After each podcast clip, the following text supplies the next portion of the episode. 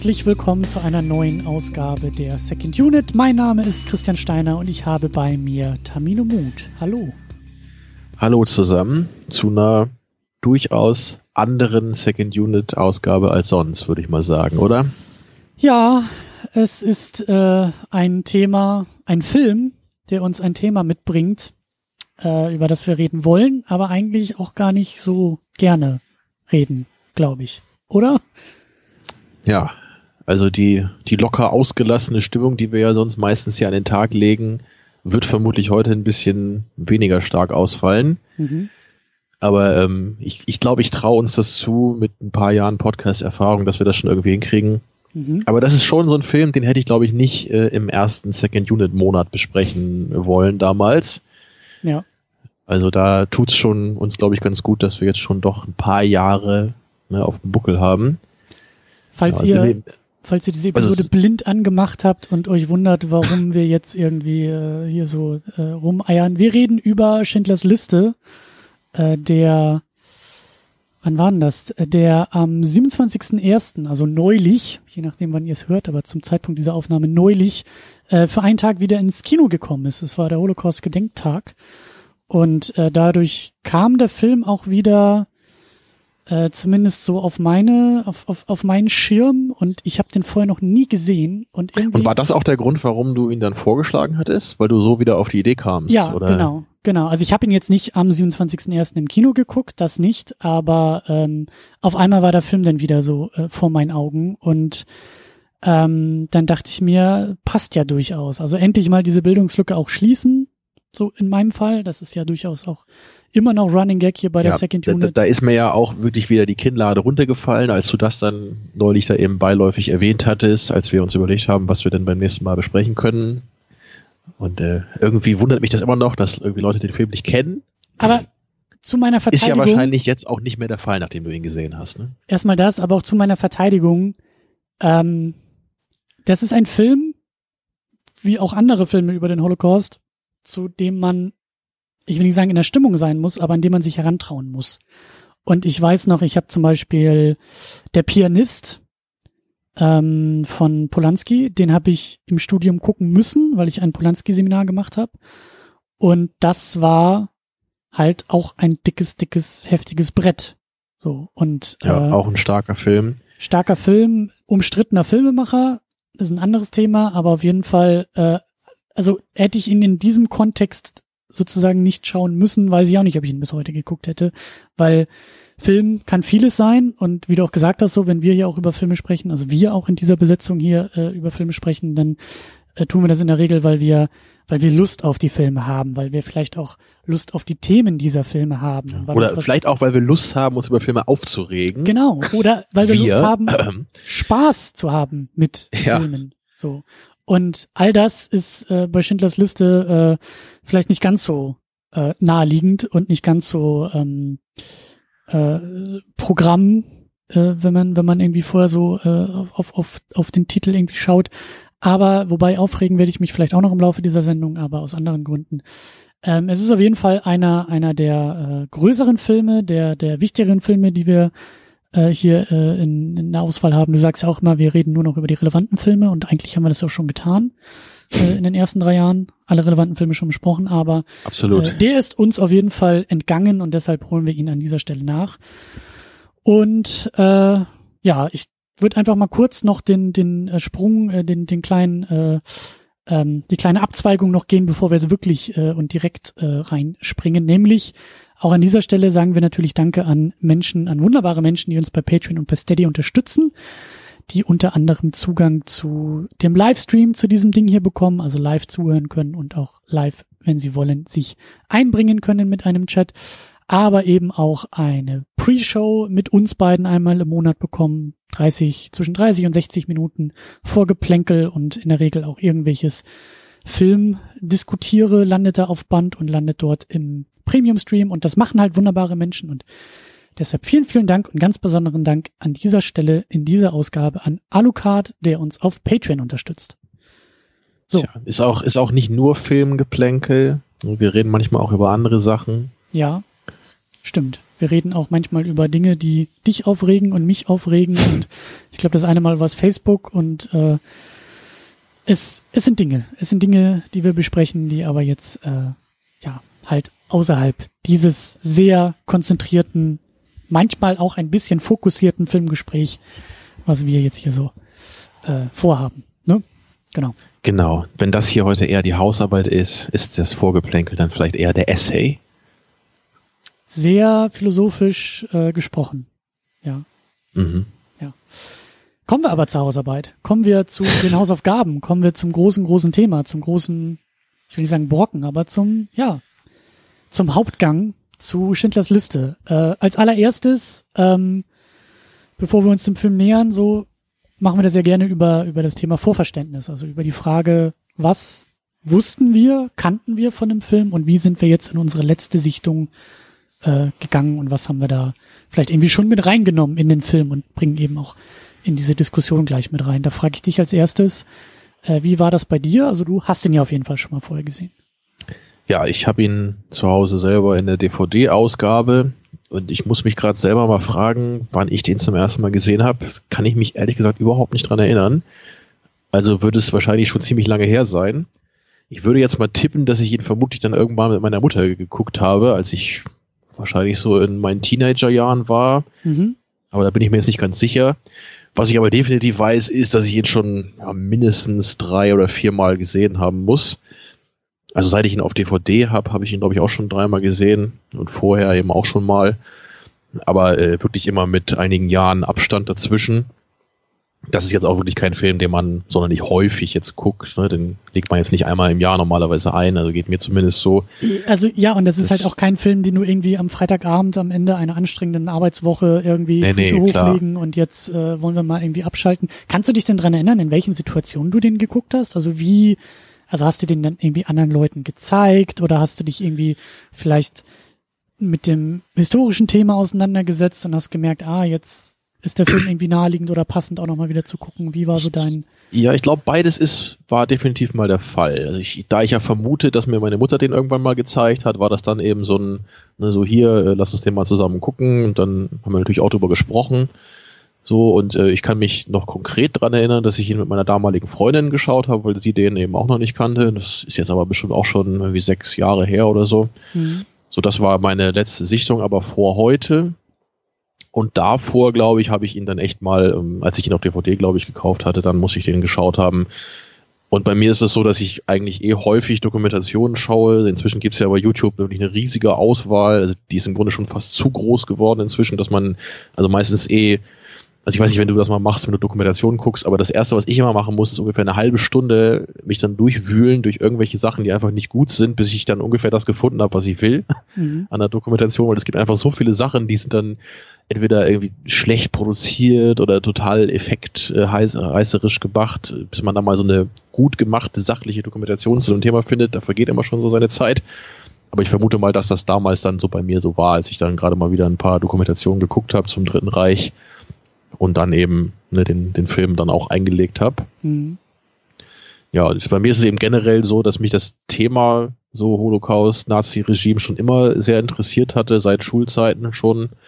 Das, äh, ja, ich, ich weiß auch nicht genau warum, ehrlich gesagt. Ich, ich glaube, das ist bei mir einfach so, dass das so eine, so eine Art grausige Faszination irgendwie schon immer auf mich ausgestrahlt hat.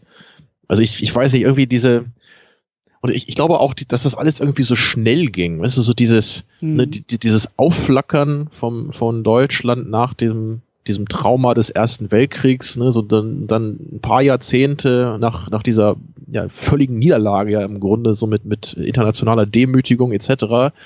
Und, und so der Suche der eigenen Identität auch danach, ne, nach dem, in dem Nachkriegsdeutschland bis hin ne, dann zu diesem ja noch viel riesigeren und vollkommen erschreckenden Regime, was dann die Nazis errichtet haben das, das hat mich schon immer eben einfach fasziniert. Und ich, ich finde es halt bis heute auch immer noch unglaublich, dass das Ganze ja wirklich so 75 Jahre ungefähr erst her ist. Mhm. Also wenn man, wenn man sich das heute vorstellt, so, also 75 Jahre, das ist ein Wimpernschlag, selbst in der Menschheitsgeschichte. Ne? Und trotzdem wirkt es ja eigentlich erstmal so wie eine Zeit, die ja schon lange vorbei ist, ne? wo, wo wir gar nichts mehr mit zu tun haben. Aber es sind ja im Grunde nur ein paar Generationen. Also meine Großeltern waren waren so, glaube ich, fünf, sechs Jahre alt im, im Zweiten Weltkrieg damals. Also mhm. So unendlich lange, wie man manchmal denkt, ist das alles nämlich wirklich noch gar nicht her. Und ich glaube, deswegen ist es vielleicht auch so, dass mich das irgendwie noch ein bisschen stärker fasziniert hat, als jetzt vielleicht so das antike Rom oder so, was ich auch spannend finde, aber glaube ich, für mich nicht so diese, ne, diese riesige Anziehung dann immer hatte, wie, wie das Dritte Reich irgendwie als Thema. Mhm. Ja, und wie ist das bei dir? Also bist, bist du im Speziellen interessiert so an, an Geschichte oder an dem Thema oder, oder wie sieht das aus? Ähm, ich war sonst, glaube ich, nie so historisch interessiert. Also in der Schulzeit, also eher so, äh, ich kann mich erinnern, in der Schulzeit war ich zum Beispiel so 15, 16, 17, als ich so in dem Alter war, habe ich mich zum Beispiel eher für japanische Geschichte und Kultur interessiert. Ähm, das fand ich zum Beispiel spannend und das war dann auch relativ breit gefächert. Ähm, jetzt eigentlich so seit ein, zwei Jahren interessiere ich mich äh, ähm, stärker äh, so für, also es ging los mit ähm, Königin Victoria, mit dem viktorianischen Zeitalter, 19. Jahrhundert.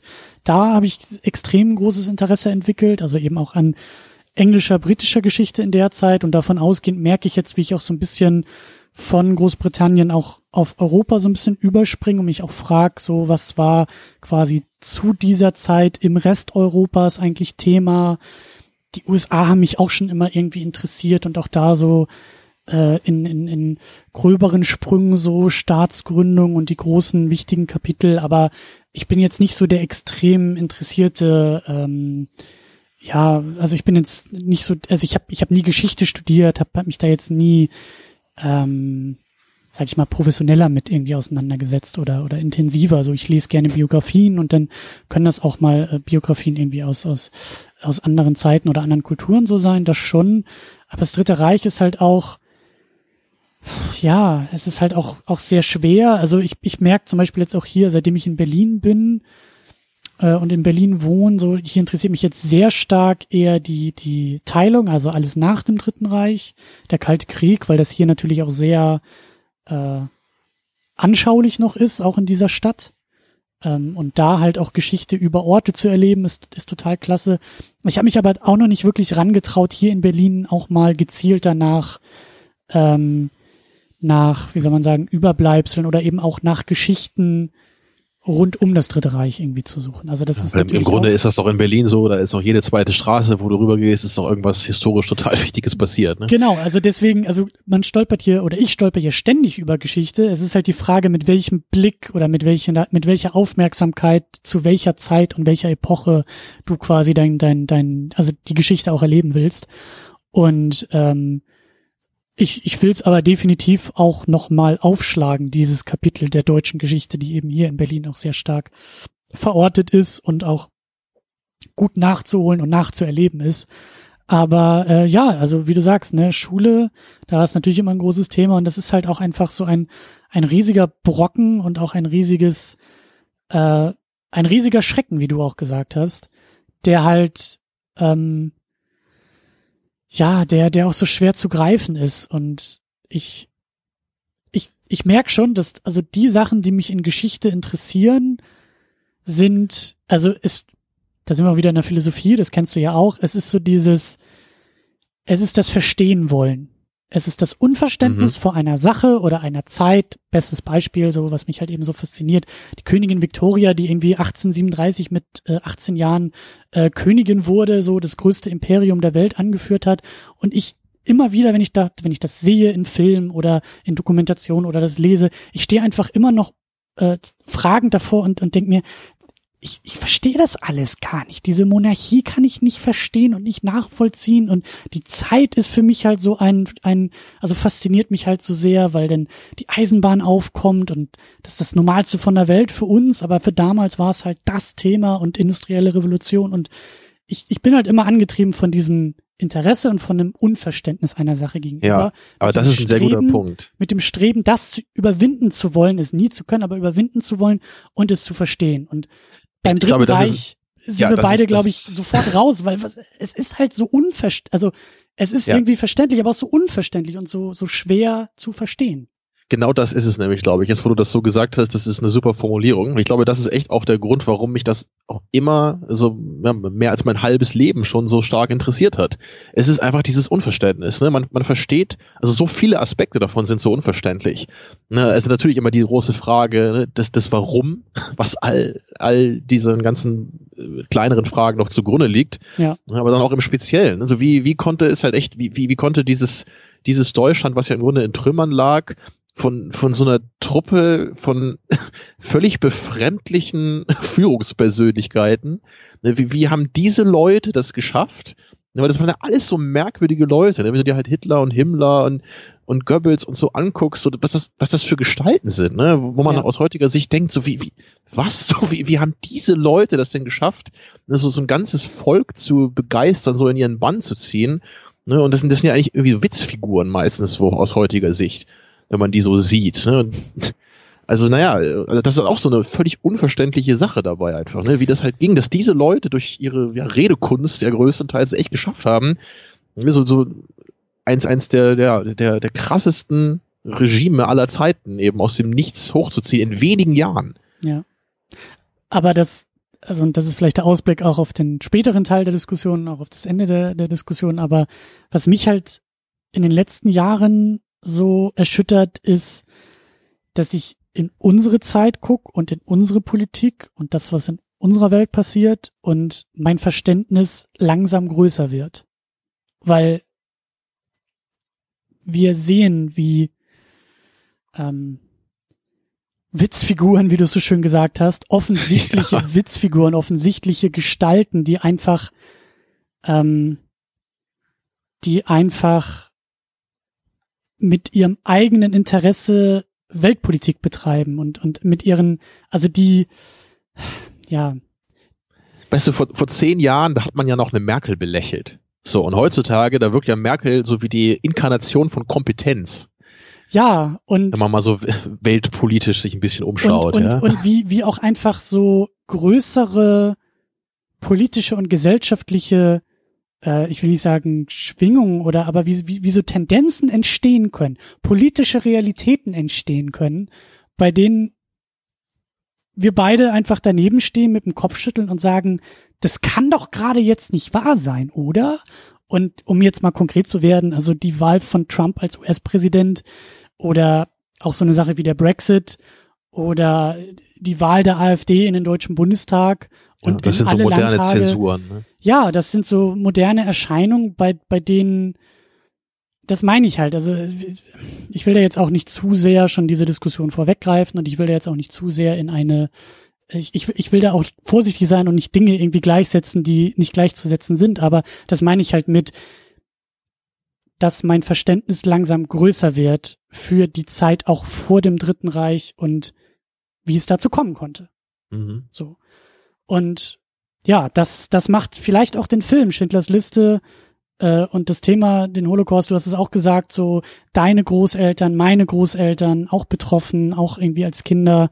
So, und, und du sagst, 75 Jahre ist eigentlich nicht viel und ist gerade in Sachen Geschichte nicht viel.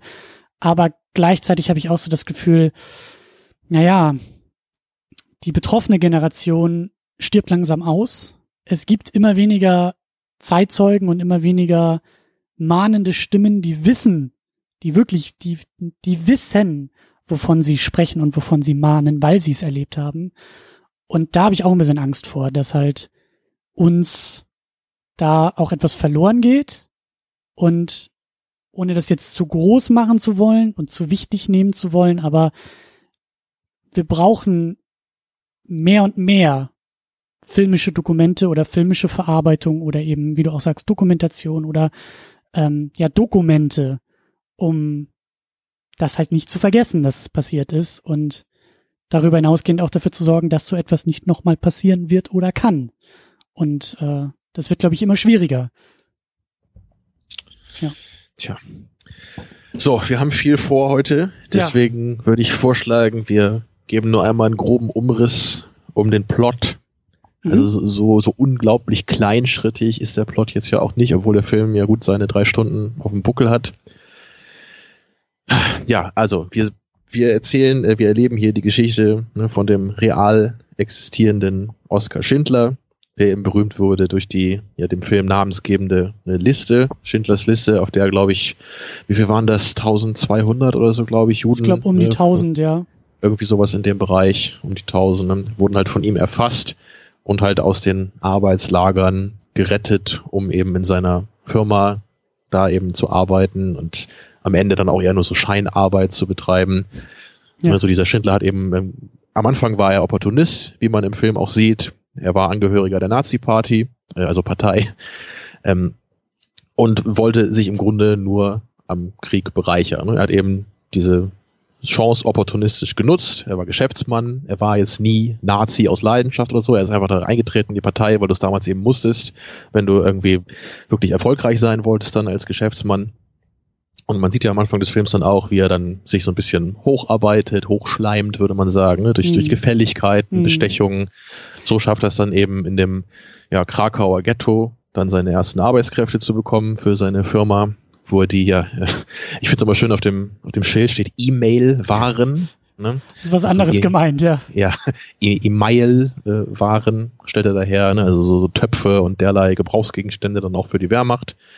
Und da, und er, am Anfang sieht man es dann auch, er, er will einfach die, die jüdischen Arbeiter einstellen, weil die eben noch billiger sind als die aus der polnischen Bevölkerung.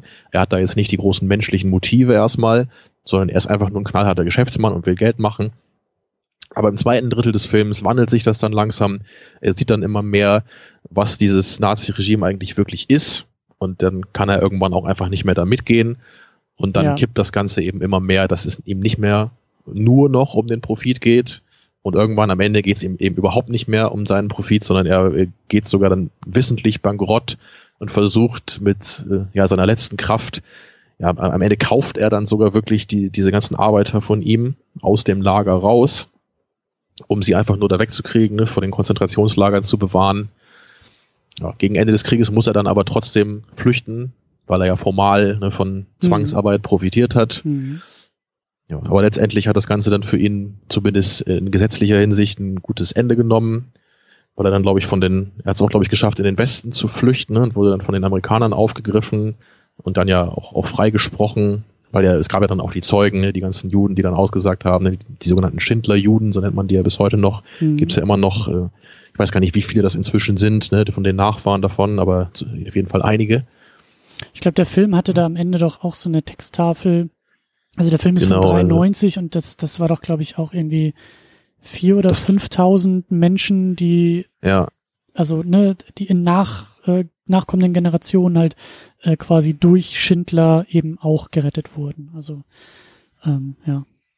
Also letztendlich ist der Film eben ein, eine, ja, ein biografisches Werk über Oskar Schindler und gleichzeitig eben über die Zeit des Holocausts, ne, gerade in, in der, in der Krakauer Umgebung und basiert auf wahren Begebenheiten. Mhm. Und soweit ich weiß, ist es auch alles sehr nah an den wahren Begebenheiten dran, auch was die einzelnen Haupt- und Nebenfiguren angeht. Mhm. Ja, das Ganze basiert auf einem Buch, was ich nicht kenne. Ich weiß nicht, ob du, ob du da mehr zu weißt. Nee, also ich habe ähm, also ich habe also erstmal, also äh, das Buch ist von Thomas Kennelly geschrieben und das Drehbuch ist dann von Stephen Sellian äh, umgesetzt worden und ähm, das ging wohl von einem Leopold Pfefferberg aus, also ein ein äh, betroffener Schindler-Jude, äh, der gerettet wurde und äh, so hieß es halt, sich sich zur Aufgabe gemacht hat, dass diese Geschichte um Oskar Schindler erzählt wird. Und dann äh, ist halt erst dieses Buch entstanden äh, mit seinem Zutun, mit seinem äh, äh mit seiner Hilfe und äh, auf diesem Buch ist dann eben der Film entstanden und umgesetzt worden. Aber das Buch habe ich auch, auch nie gelesen. Ich glaube, das hieß auch, hieß es nicht irgendwie anders? Das hieß doch, äh, es hieß ja, nicht es, Liste, sondern. Nee, es hieß ein bisschen anders. Ich weiß aber gerade auch nicht, wie, wie der Titel genau war. Ja. Ähm, muss ich auch nochmal nachschauen. Genau. Tja. Ja, und in der Hauptrolle haben wir Liam Neeson, der damals, glaube ich, noch ziemlich unbekannt war. Mhm. Deswegen wollte, wollte ähm, Spielberg ihn auch besetzen. Und für mich ist es auch immer die Rolle, mit, äh, mit der ich ihm ihn am meisten in Verbindung bringe. Noch mehr als Qui-Gon Jinn. Äh, glücklicherweise für ihn.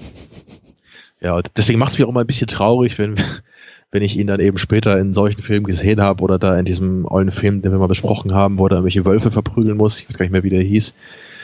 Aber ähm, also heutzutage ist Liam Neeson ja, um es mal ein bisschen fies zu sagen, er sieht aus wie so ein etwas abgehalfterter so B-Action-Star oder solche Filme macht er ja auch. Ne? Er kriegt irgendwie so relativ banale Actionrollen. Ne? Ja. Genau, irgendwelche Rache-Thriller oder diesen einen Non-Stop non oder so hieß der so, wo er im Flugzeug ist und da irgendwie gegen Terroristen kämpfen muss. Also irgendwann ist Liam Neeson zu so einem äh, komischen Action-Star verkommen, was für mich immer total befremdlich war, hm. weil ich ihn nie mit sowas in Verbindung gebracht habe. So, also selbst als Qui-Gon Jinn hätte er im Grunde funktionieren können, so als äh, die Art Schauspieler, die er ist. So, da war eben dann im Film nicht, nicht so viel für ihn zu tun. Ja, aber in der Rolle hier finde ich ihn echt klasse. Er, er passt gut in die Rolle. Auf jeden Fall. Und es ist auch, glaube ich, eine gute Idee gewesen, da jetzt keinen A-List-Actor drin zu casten. Also was ich echt gelesen habe, ist eben, dass, dass Kevin Costner und Mel Gibson zur damaligen Zeit äh, Interesse an der Rolle gezeigt hatten. Und also, ich meine, stell dir mal vor, einer von den, den beiden hätte jetzt echt äh, Schindler gespielt. Das, das kann ich mir so überhaupt nicht vorstellen, wirklich. Also so null Prozent. Also nicht, weil ich die beiden irgendwie fürchterlich fände als Schauspieler, aber das geht einfach nicht, oder? Du hast so diese, diese ikonische Heldenfigur in dieser Rolle, ne, in einem Film, wo es um dieses Thema geht. Mhm. Also gerade bei Kevin Costner so, das ist, gut, damals war es vielleicht noch ein bisschen was anderes, ne, 93 ist jetzt auch nicht 2019. Aber wenn ich heute Kevin Costner in so einer Rolle sehe, da, da wird mir schon fast schlecht. Weißt du, wenn so einer, wenn, wenn Kevin Costner immer noch den großen Helden spielt, ne, der keine Fehler hat, so, naja. Ja, und das also Oskar Schindler ist ja auch nicht so diese, diese eine prototypische Rolle.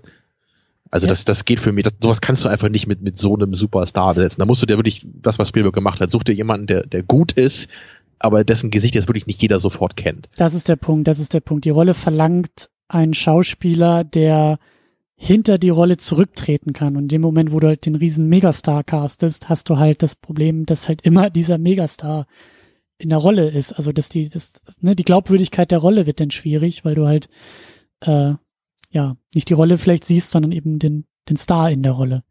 Ähm, und das war eben ganz, ganz wichtig bei der Produktion, dass das nicht passiert. Du, du willst ja wirklich nicht, dass sowas wie The Patriot dann irgendwie am Ende dabei rauskommt weiß nicht, ob du den mal gesehen hast, so, nee, aber äh, Mel Gibson plus. Roland Emmerich. Äh, ja, ja. Ich kann es nee. mir, ich kann's mir vorstellen. ja, ich glaube auch.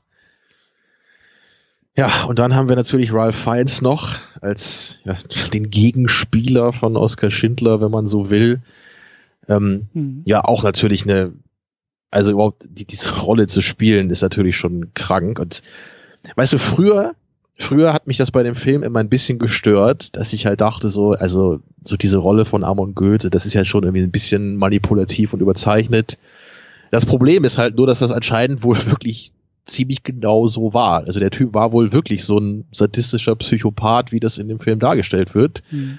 Natürlich kannst du es jetzt nicht hundertprozentig beweisen, aber was ich gelesen habe, es gibt wohl sehr, sehr viele Zeugenaussagen von Leuten, die wirklich in diesem Lager waren, da in diesem Arbeitslager, und ich, ich glaube, er hatte ja auch irgendwie so den, den Spitznamen Schlechter oder so noch. Allein wie er da mit freiem Oberkörper auf, auf der Terrasse seiner Villa steht und mit dem Scharfschützengewehr in das Lager reinschießt. So.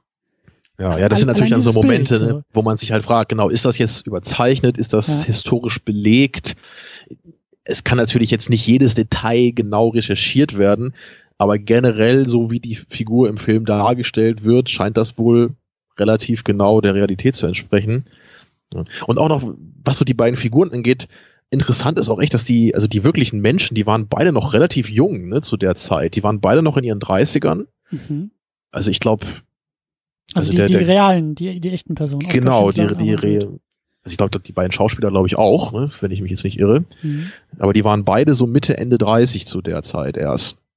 Also beide noch relativ jung und so in diese relativ hohen Positionen ne, auf beiden Seiten gekommen. Also Schindler eben als, als sehr erfolgreicher ne, Unternehmer und Goethe als hoher, hoher ähm, Offizier in der Nazi-Garde.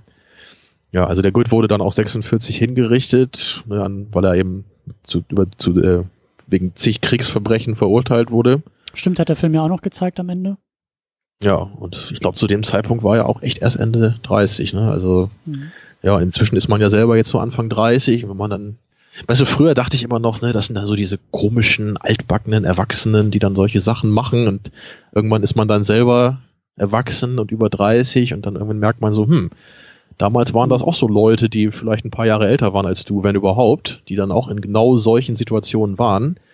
Und das, also für mich macht das das Ganze dann immer noch ein bisschen abstruser, ne, weil es sorgt dann dafür, dass ich mir das noch weniger vorstellen kann, so dass ich jetzt so in meinem Alter, ne, mit meinem Lebensweg, natürlich wäre der natürlich ganz anders, wenn ich in der Zeit groß geworden wäre, ne, aber, mhm. aber vielleicht weißt du, was ich meine, ne, so diese, wenn, wenn diese Altersverbindung dann irgendwie noch ein bisschen da ist, macht das Ganze irgendwie noch ein bisschen gruseliger für mich immer. Mhm. Ja, und dann haben wir noch Ben Kingsley als den Isaac Stern, den Geschäftsführer von Oskar Schindler, jüdische Abstammung, wie man auch am Namen merkt. Ja, und dessen, deren Verhältnis wird im Film immer relativ minimalistisch dargestellt, finde ich. So, es gibt da jetzt wenig so große dialogträchtige Szenen zwischen den beiden, ne, wo sie sich sagen, was sie voneinander halten oder wie sich deren Beziehung entwickelt hat. Das wird immer alles so sehr minimalistisch dargestellt durch Blicke und, mhm. und das ähm, es ist vielleicht nicht schlecht, aber ich habe ich hab mir manchmal immer gewünscht, dass das vielleicht noch ein bisschen stärker gemacht würde, weißt du, deren, deren Verhältnis, so gerade so in der ersten Hälfte, ne, das ja, aber. Da, da ist immer sehr viel Distanz natürlich zwischen, zwischen den beiden. Ne? Der Stern erfüllt immer seine Aufgaben und man sieht dann immer, dass er den Schindler halt einfach nicht wertschätzt, obwohl der immer versucht, ne, ein bisschen näheres Verhältnis aufzubauen. Was ja auch nachvollziehbar ist. Also klar, ja. Ja. Für ihn ist er natürlich erstmal nur irgend so ein deutscher Unternehmer, der hier nur um seinen Profit willen einfach die jüdischen Arbeiter ausbeutet, was ja einfach auch stimmt. Ja, ja. Und das kippt ja dann eben erst weit später. Ja. Ein ganz wichtiger Name, den wir, glaube ich, noch nicht erwähnt haben, aber erwähnen müssen, ist natürlich Steven Spielberg, der den Film äh, gemacht hat, also Regie geführt hat. Ähm, ich glaube auch, also ich habe da auch ein paar Sachen zugelesen, irgendwie, dass Spielberg das auch schon länger wollte, aber sich selbst noch nicht so in der Lage sah und, und selbst noch nicht von sich überzeugt war, sich der Materie, ja, dem Thema wirklich zu nähern. Zu Beginn war es, glaube ich, so, dass er den gar nicht selber directen wollte. Er hat den, glaube ich, genau. mehreren anderen großen Namen auch angeboten, die aber alle auch, glaube ich, eine Menge Respekt davor hatten, bis er sich dann eben selber irgendwann entschlossen hat, das zu machen. Und ich habe was ich, also was gehört, nur noch kurz, äh, was ja. ich, was ich bis heute so unvorstellbar finde, äh, ist ja, ne, wir erinnern uns, Jurassic Park ist auch ja. von 93, ne? Und die, ja. die Dinger wurden ja gleichzeitig produziert. Ja. Und das, das hatten wir damals auch bei unserer Jurassic Park Live-Episode, glaube ich, auch kurz erwähnt. Ne? Der hat ja dann, glaube ich, als er Schindlers Liste machen musste, hat er dann teilweise so diese Dailies bekommen von Jurassic Park und musste dann eben sagen, ob das in Ordnung ist. Ne? Und dann, ja. dann bist du jetzt gerade so voll in dieser Materie zu Schindlers Liste und musst dich dann mit so einem bisschen platt gesagt mit so einem bekloppten Saurierfilm noch abgeben zwischendurch, ja. ja. Und äh, also dass halt beide Filme wirklich in, in für das, was sie sind, so gut geworden sind, macht das Ganze irgendwie noch beeindruckender. Dass er das gleichzeitig geschafft hat, ne, diese beiden Projekte da am Laufen zu haben. Habe ich, ja. hab ich auch gelesen, dass er da irgendwie abends dann die, die, also dass er sich nach den Dreharbeiten, nach, der, nach dem Produktionstag von Schindlers Liste abends noch mit dem Schnitt von Jurassic Park auseinandersetzen musste. Also ähm, ich glaube, 93 war ein ziemlich intensives Jahr für Steven Spielberg. Aber ähm, ja. ja, und ich habe eben auch äh, irgendwo gehört, das habe ich jetzt gar nicht mehr so sehr ähm, ähm, ähm, äh, sozusagen festnageln können, aber ich habe irgendwo mal aufgeschnappt, dass das auch durchaus, äh, ich weiß nicht, ob es vorher war, ich glaube in, in, in, im Vorfeld, dass es kritisiert wurde, dass halt eben Spielberg, dass Spielberg diesen Film macht, also glaube ich auch so mit äh, den Gedanken an sowas wie Indiana Jones, ja, der der Nazi äh, äh, ähm, kloppende Indiana Jones Regisseur Steven Spielberg macht jetzt auf einmal einen Film über den Holocaust. Kann das überhaupt gut gehen? Äh, ist der überhaupt in der Lage, angemessen sich dem Thema zu widmen? Und ich, ich meine, dass es da im Vorfeld auch so ein bisschen äh, Kritik ja. oder oder oder, oder ähm, äh, wie sagt man, äh, äh, vorsichtige Überlegung gab und ähm, ja, aber ja, das hört man immer wieder, auch ja heute noch teilweise, dass immer noch gesagt wird, es sei einfach unangemessen, dass sich so der große Entertainer Hollywoods, wie man ihn ja nennt, ne, sich mit so einem Thema befasst. Ja, ich, ich weiß nicht, also ich, ich habe ehrlich gesagt, was den Film selber angeht, das nie so empfunden. So, man kann vielleicht ne, am Ende oder in ein paar kleinen Momenten kann man vielleicht sagen, na, vielleicht ist es ein bisschen zu dick aufgetragen hier und da, okay.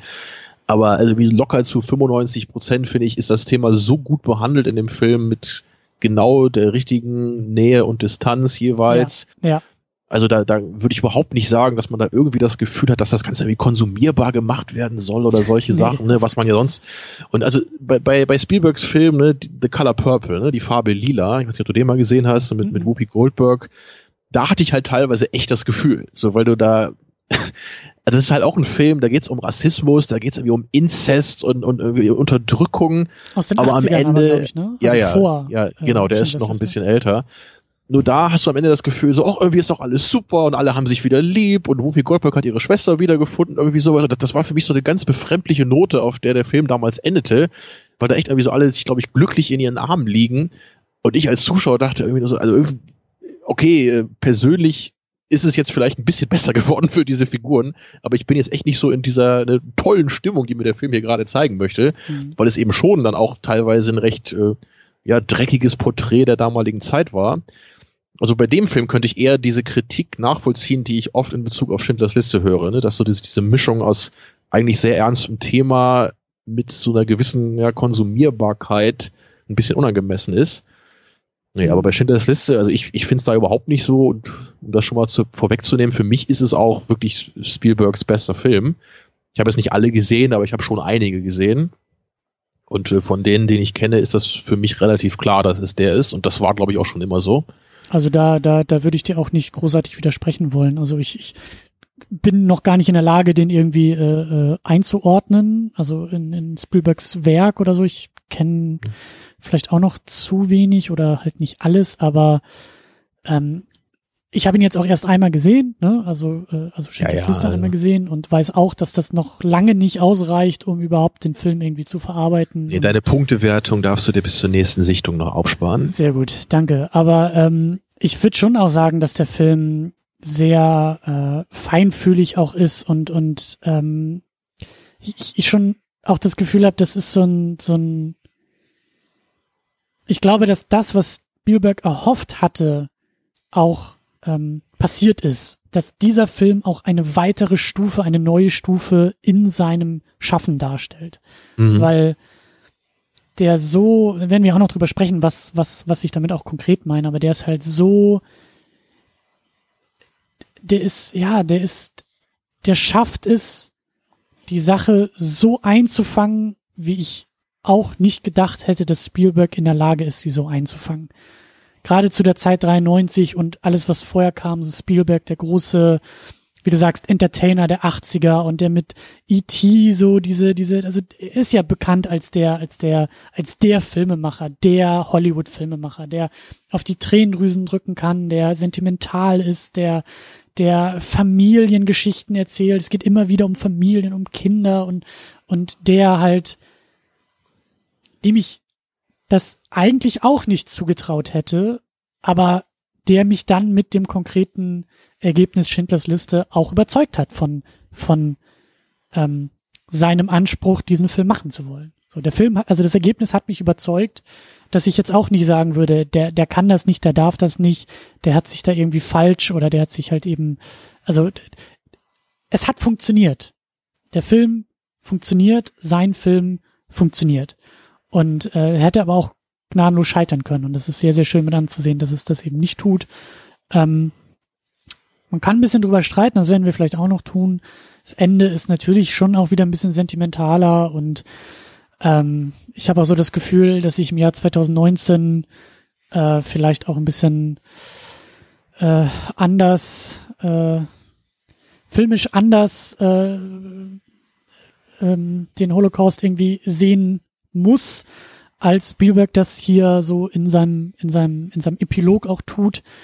Aber äh, grundsätzlich ist das Ding auf jeden Fall, äh, äh, ähm, funktioniert das Ding. Und, die, und ich habe eben auch gelesen, dass Spielberg das auch machen wollte, weil er, also er ist ja selber, äh, bestimmt selber aus einer jüdischen Familie, ihm war das Thema natürlich sehr nah, auch äh, aus eigener Erfahrung, aus eigener Perspektive, aus eigener Familiengeschichte. Und ähm, er meinte wohl, dass, dass das dass er den Film auch zu einer Zeit machen wollte, als Holocaust-Leugner neuen Aufwind bekommen haben, also neu, eine neue Relevanz bekommen haben, dass das Thema, dass, dass die Diskussion um die Geschichte und um das Thema in eine Richtung kippte, die ihm nicht passte.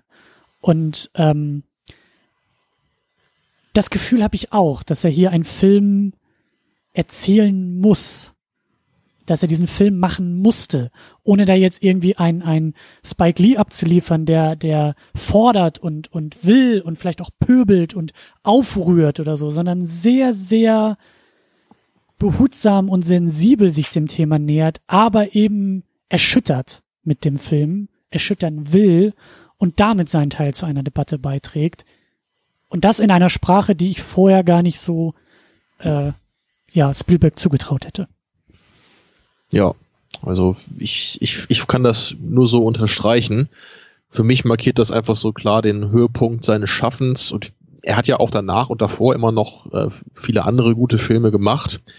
Nur äh, eben bei denen, die so um das Werk herumliegen, ne, in, in großem Zeitabstand, da gibt's halt immer so mehr Sachen, an denen ich mich wirklich stören kann. Also auch bei, bei Saving Private Ryan zum Beispiel, den ich auch sehr mag, so der eben auch thematisch da ja ein bisschen ähnlich angesiedelt ist, wobei es natürlich da mehr so um die militärische Seite geht.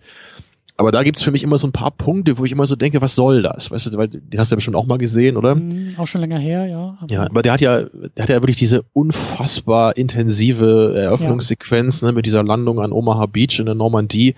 Und das sind ja echt so 25 Minuten, auch so mit das Schrecklichste, was man irgendwie jemals sehen kann auf der Leinwand. Und danach ähm, wird das Ganze dann so eine, so eine sehr patriotische Geschichte. Es geht ja auch darum, dass sie dann irgendwie den fünften Sohn einer Familie suchen, weil diese Mutter schon vier andere ne, Söhne verloren hat und deswegen soll der dann gerettet werden, um jetzt zurückzubringen. Und ich denke mir nur so, hä, was? ne, und wie das dann auch endet, und am Ende dann opfern sie sich alle, um den einen Typen dann noch nach Hause zu bringen. Und ich frage mich als Zuschauer nur so, was interessiert mich das denn, ob der jetzt stirbt oder irgendein anderer? Also, um es ganz fies herunterzubrechen. So, weil die eine Frau jetzt irgendwie mehr ihre Kinder verloren hat, ist der Junge dann jetzt plötzlich viel mehr wert und deswegen müssen andere Soldaten ihr Leben opfern. Ne? Das, also ich will damit nur sagen, das, das, das ist für mich alles so ein bisschen dramaturgisch konstruiert. So, aber gleichzeitig hat es eben diese unglaublich starke Eröffnungssequenz und auch viele andere sehr intensive Szenen so da drin. Aber es, es gibt halt immer so bei diesen anderen Spielberg-Filmen so gewisse Elemente oder ne, oder, oder eben dieses Emotionale, was manchmal ins Triefige geht, wo ich dann immer nicht so ganz mitgehen kann. Nur eben also sonst mag ich halt seine Entertainment-Filme halt eher, ne, wie, wie Raiders und Jurassic Park, die sowas natürlich nicht so haben. Mhm. Aber von seinen Dramen ist für mich deswegen eben Schindlers Liste so klar am stärksten, weil der der einzige ist, wo ich halt nicht so, so, so dauernd sagen muss, ja, aber. Ne? Mhm. So, und wenn dann halt nur, ein paar ganz kleine Abers gibt's eben. Aber im Großen und Ganzen ist es einfach nur beeindruckend, wie er es geschafft hat, so sich immerhin ne, in einem dreistündigen Film das ganze Thema irgendwie angemessen zu verpacken und es gleichzeitig eben nicht auf so eine platte Weise konsumierbar gemacht hat. Das klingt schon fast wie so ein Resümee jetzt, aber das sind wir noch lange nicht. Also äh, ja, ja, ja. geht ja, ja gerade erst los. Ich glaube, wir wir äh, wir haben auch unseren Respekt vor dem vor dem Film, um konkret wir, wir wollen eigentlich gar nicht weitermachen. Ja. Hier, ja. Aber ähm, lass uns, wir wollen es natürlich, wir müssen es auch, aber lass uns vielleicht ähm, am Anfang auch noch ein bisschen über Oskar Schindler sprechen, also über den äh, filmischen Oskar Schindler, über die Hauptfigur, die wir jetzt hier in dem Film eben sehen. Ähm, äh, lass uns da vielleicht auch ein paar Fragen klären, die gerade mir mhm. auch gekommen sind, als jemand, der den Film jetzt zum ersten Mal gesehen hat. Und äh, vielleicht, vielleicht bewegen wir uns da so ein bisschen auch äh, den weiteren Themen dann äh, zu. Aber ja, also Oskar Schindler, also ein bisschen was wusste ich ja auch über den Film. Ne? Das ist wieder so diese diese äh, kulturelle historische Osmose, die man da irgendwie hat. Man nimmt irgendwie so alles so in, in Bruchstücken irgendwie auf. Ich wusste natürlich um diesen äh, Trick auch mit dem Mädchen im roten Mantel. Ich wusste natürlich nicht, wann das passiert und warum das passiert und wie das passiert, aber auch bei dem Titel Schindlers Liste so, ja, da ist dieser Schindler, der macht da eine Liste und rettet da irgendwie Juden. Das war mir ja auch schon irgendwie klar.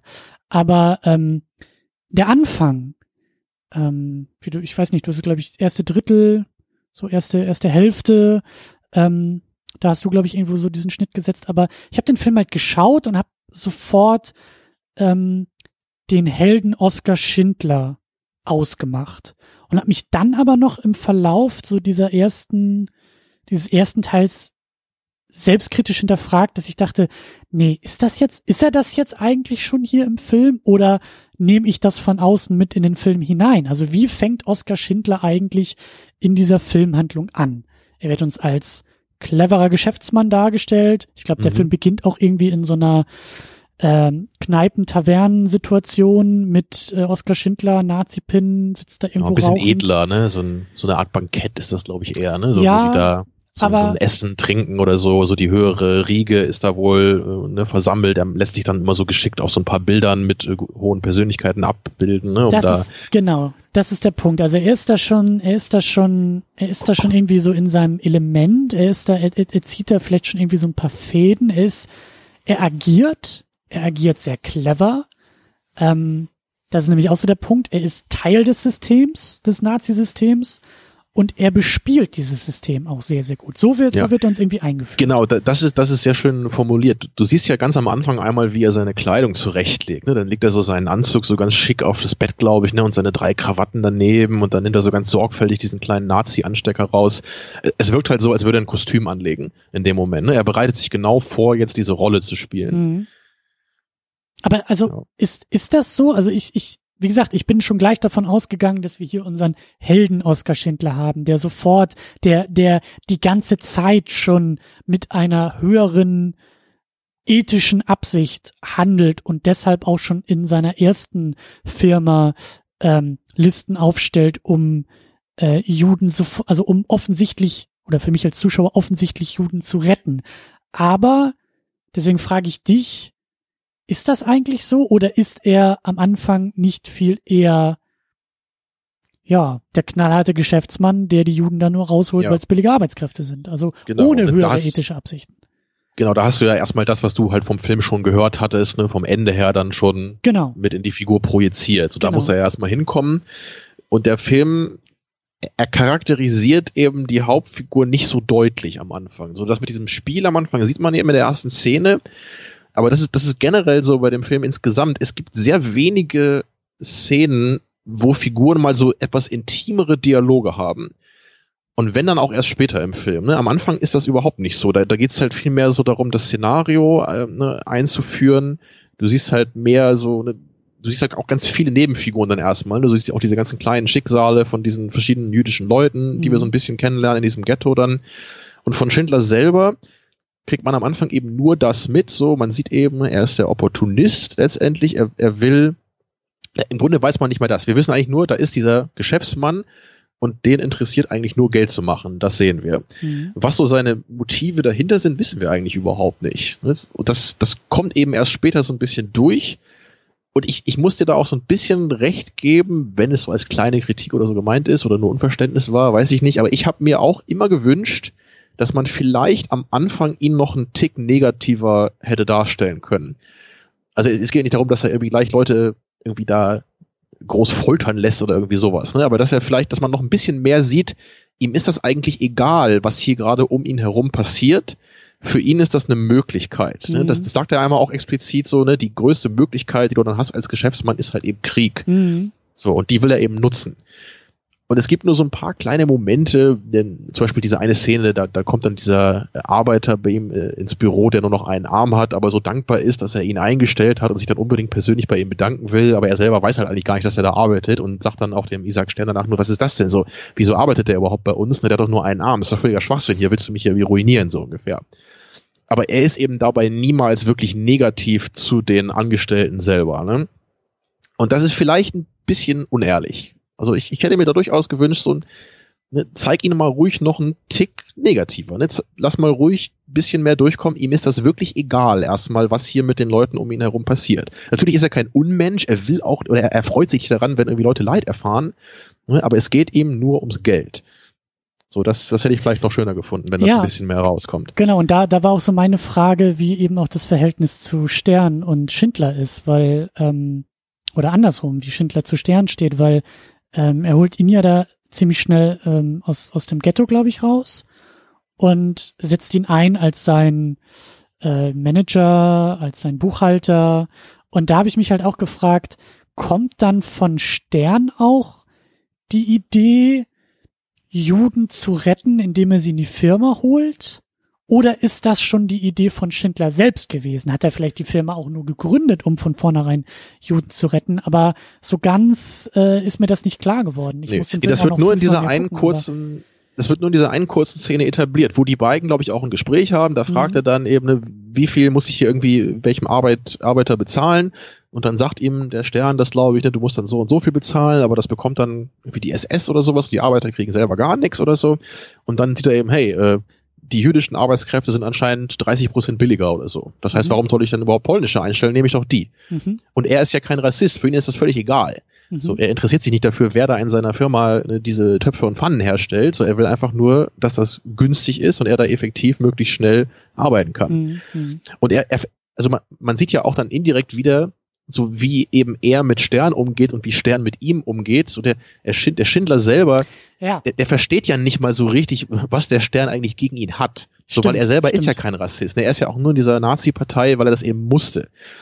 So, das ist also fast ein bisschen naiv, wie er da gezeichnet wird. So dann einmal will er da mit ihm anstoßen, ne? so hier, stimmt. wir haben ja, unsere ja. Firma läuft jetzt gut, ne? Und der Stern äh, weigert sich halt und dann äh, ist der Schindler irgendwie trotzig und trinkt dann irgendwie so beide Gläser aus. Ne? Und genau, die Szene, die war mir nämlich auch im Kopf, weil die habe ich nämlich, also ähm, da kommt auch so ein bisschen meine Verwirrung her, weil ich wusste zum Beispiel in dem Moment nicht, ob Stern einfach nicht checkt, was Schindler eigentlich vorhat.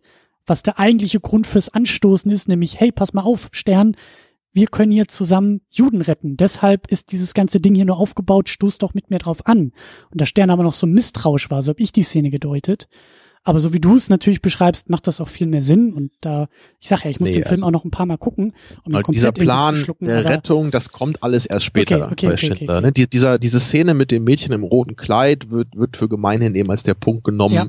wo, wo Schindler wirklich kippt und wo er vom Opportunisten dann zum Helden wird, wenn man so will. Und vor allen Dingen diese Charakterisierung Schindlers als ähm, des, ja, wie du sagst, er ist, er, er ist kein Rassist, er ist kein, kein kein Antisemit, er ist kein, kein überzeugter Nazi. Das deckt sich dann ja auch mit dem Ende, was natürlich auch sehr, sehr beeindruckend war, als er da dann seinen Geburtstag feiert irgendwie und die Nazi äh, Vorgesetzten da irgendwie um ihn herumstehen und dann kommt da die Arbeiterschaft, äh, eine Frau und ein, ein Kind äh, und gratulieren irgendwie auch nochmal. Und völlig selbstverständlich küsst er die Frau, küsst er das Kind und alle Nazis um ihn herum.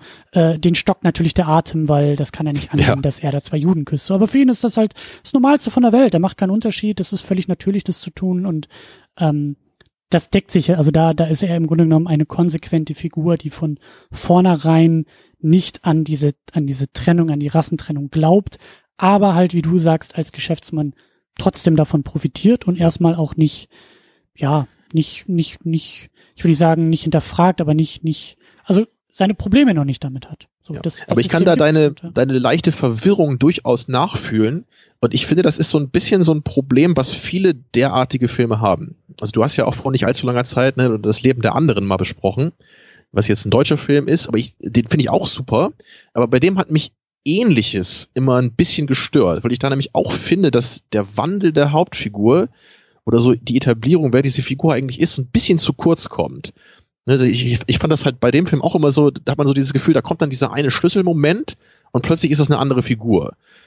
Und irgendwie ist mir das, glaube ich, ein bisschen zu einfach, weißt du? Ich, ich, ich hätte da, glaube ich, ein bisschen, vielleicht lieber so zwei, drei Szenen, ne, wo dann, oder eine Szene kommt, danach gerät das ein bisschen ins Wanken Ne, die, die Figur versucht sich neu zu orientieren, blickt sich ein bisschen mehr um und dann kommt erst der Wandel.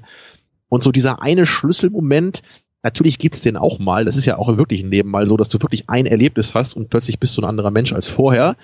Aber ich würde sagen, das ist jetzt eher die Ausnahme, so, weil meistens ist sowas ein gradueller Prozess, der sich über eine gewisse Zeitspanne äh, abspielt. Und vor allem, ich finde, als Zuschauer ist es einfach total toll, sowas mitzuerleben. Wenn du eine Figur hast, ne, die sich gerade verändert, und das halt nicht so mit einem Fingerschnippen ist, sondern du wirklich dabei bist, wie langsam ne, die, mhm. diese Figur anfängt zu zweifeln, ihre Ideologie bröckelt oder sowas. Ne? Und ähm, das ist also vielleicht so ein kleiner Kritikpunkt hier auch.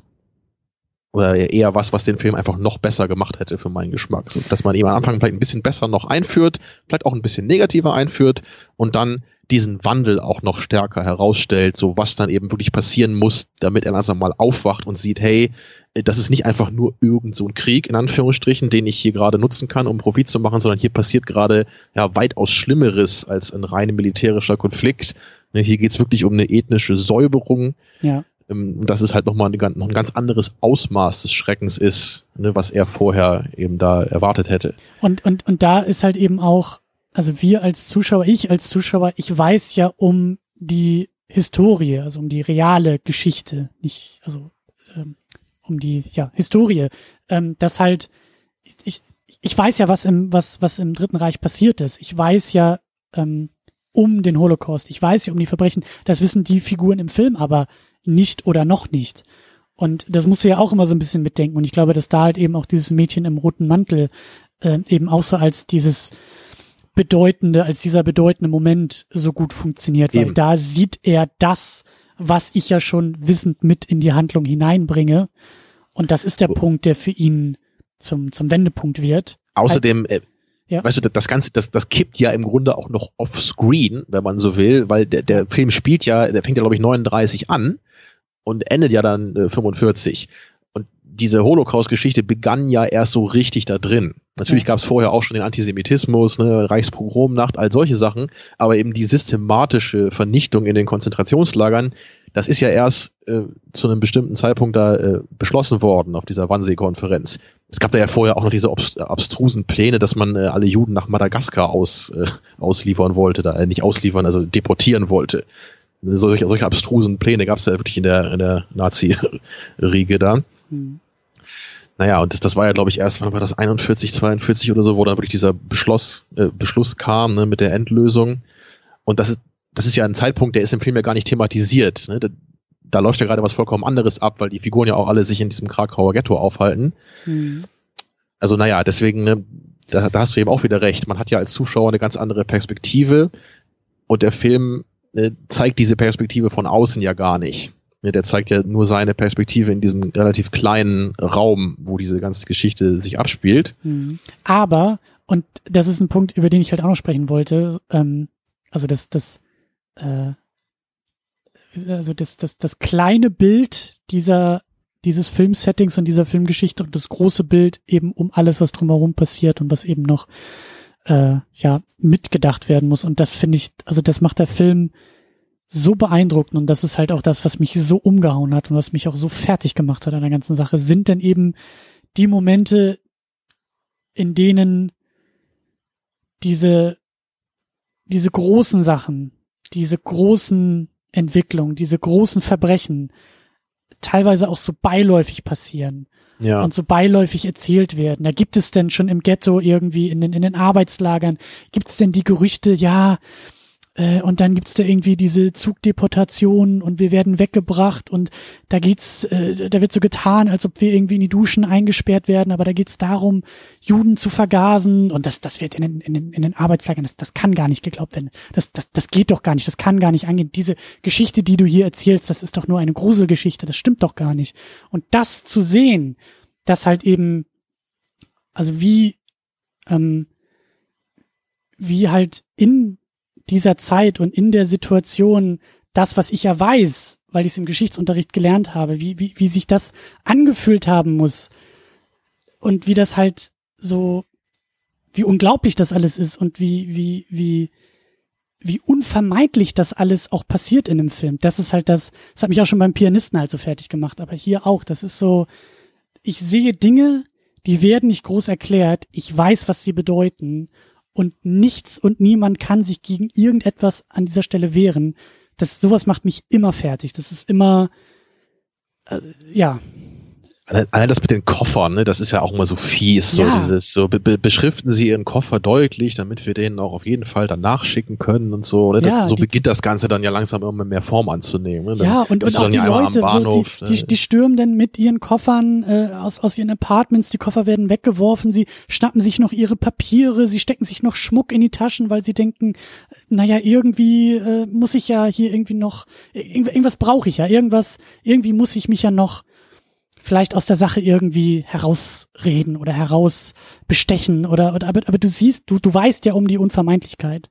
Und, und das ist halt so, die, oder die, als in, als in das Ghetto da auch geräumt wird, die, die Leute verstecken sich und, und werden aber trotzdem gefunden, wollen sich nicht verstecken und, und glauben an das, was ihnen erzählt wird, steigen in die Züge ein und du sitzt halt davor und weißt ganz genau, was es bedeutet. Und das, das finde ich ist halt einfach auch so das Mächtige dann an dem, an dem Film und an diesen Szenen, dass das halt so, dass das alles für sich steht und für sich spricht. Und das ist halt, ja. Also ja. das, das Krasse an dem Film ist ja wirklich, am Anfang ist das Ganze ja noch so ein bisschen implizit. Ne? Man sieht natürlich so, es wird immer schlimmer und hier und da wird auch mal jemand erschossen, der dann irgendwie eine Arbeitsverweigerung zeigt oder solche Dinge. Aber echt so, wenn der Film dann eine Stunde läuft, dann, also wenn sie da in diesem anderen Arbeitslager ankommen, da kommt dann echt so eine krasse Szene nach der anderen. Ja. Ne, bis eben dann hin zu dieser, der, der Zug fährt nach Auschwitz-Geschichte da. Ja. Und das ist echt so, also das ist das wird immer krasser, so finde ich, von einem Moment in den nächsten.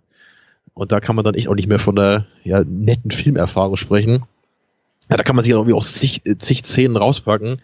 Aber so ein paar habe ich mir auf jeden Fall nochmal aufgeschrieben, die so auf, auf so eine ganz abstruse Weise eben noch fies sind. Also was ich da vor allem halt immer im Kopf habe, ist diese, diese kleine Szene, wo dann, äh, da, da kommt dann Amon Goeth später, kommt in diese Fabrik und guckt dann eben diesen, guckt dann wie die Arbeiter an, ob die schnell genug arbeiten da. Mhm. Und dann lässt er sich von diesem einen Typen dann eben vorführen, wie schnell der da irgend so einen Riemen herstellen kann oder so, so ein Scharnier oder sowas ist das. Mhm.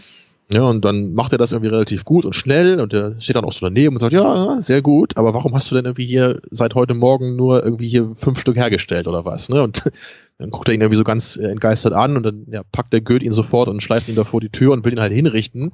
Und dann hast du diese vollkommen abstruse Szene, wo er, will ihn halt hinrichten da, der, Typ kniet halt schon völlig verzweifelt am Boden und dann geht seine Waffe nicht los, ja, weil die irgendwie eine Fehlfunktion hat. Ja. Und dann ne, drückt er da irgendwie drei, vier Mal drauf und fragt dann irgendwie seinen Kollegen, ob der noch eine hat und der Typ steht halt irgendwie daneben und wartet auf seine Hinrichtung, ja, so, kauert am Boden. Und, und, im Hintergrund gehen irgendwie noch andere Leute vorbei. Also es ist so eine, es ist halt so, so eine krasse Visualisierung dieser Entmenschlichung in dem Moment. So, ne? Weil es geht irgendwie gerade darum, dass das Leben von einem Menschen beendet wird. Und, und der Goethe regt sich halt nur darüber auf, dass seine Waffe gerade nicht funktioniert. Ja. Und also das hat halt so, so, so ein perfider Moment. Es ist halt schwer, das in Worte zu fassen. Aber das, das finde ich halt noch krasser, ne? so als, als wirklich nur so eine Hinrichtung zu sehen. Also deswegen ist das auch wirklich eine gute Szene oder eine gute Idee, so komisch das klingt aber das zeigt eben noch mehr über diese Figur Goethe, wie er mit dieser abstrusen Situation dann auch umgeht, ne? wie er darauf reagiert, dass die Waffe nicht funktioniert. Ach. Ne, und dann, dann sagt der Typ ja dann auch nur noch, ja, ich habe das halt, äh, so, Entschuldigung, ich habe das nur nicht geschafft, weil heute Morgen irgendwie die Maschinen gewartet wurden oder so, oder so. Aber das, das kann er halt irgendwie erst sagen, als er eigentlich schon hätte erschossen werden sollen. Ja. Ja. Also. Äh. Was, was mich auch so wie du sagst, das sind halt so Momente und so Details, die, die, die, die da auch so herausstechen. Denn dann geht's ja, glaube ich, irgendwie darum, ich krieg das auch nicht mehr so ganz zusammen, aber ich glaube, irgendwie ging es denn darum, dass da Frauen auch aus den Baracken irgendwie gejagt wurden. Und ich glaube dann auch, ich weiß nicht, ob es da schon irgendwie nach, nach Auschwitz gehen soll oder so, aber dann fangen die an, sich halt so mit Nadeln in den in die Finger zu stechen, damit sie bluten. Und mit dem Blut, weil sie halt keine keine Schminke haben, mit dem mit dem Blut aber im Gesicht zu schminken, dass sie halt was ja glaube ich dann auch die äh, eine also eine Frau sagt glaube ich irgendwie zu der anderen so so schön wie möglich aussehen in dem Moment, so gesund wie möglich aussehen, weil weil es mal wieder darum geht, dass da Menschen irgendwie aussortiert werden und mit welcher Verzweiflung, mit welchen mit welchen Mitteln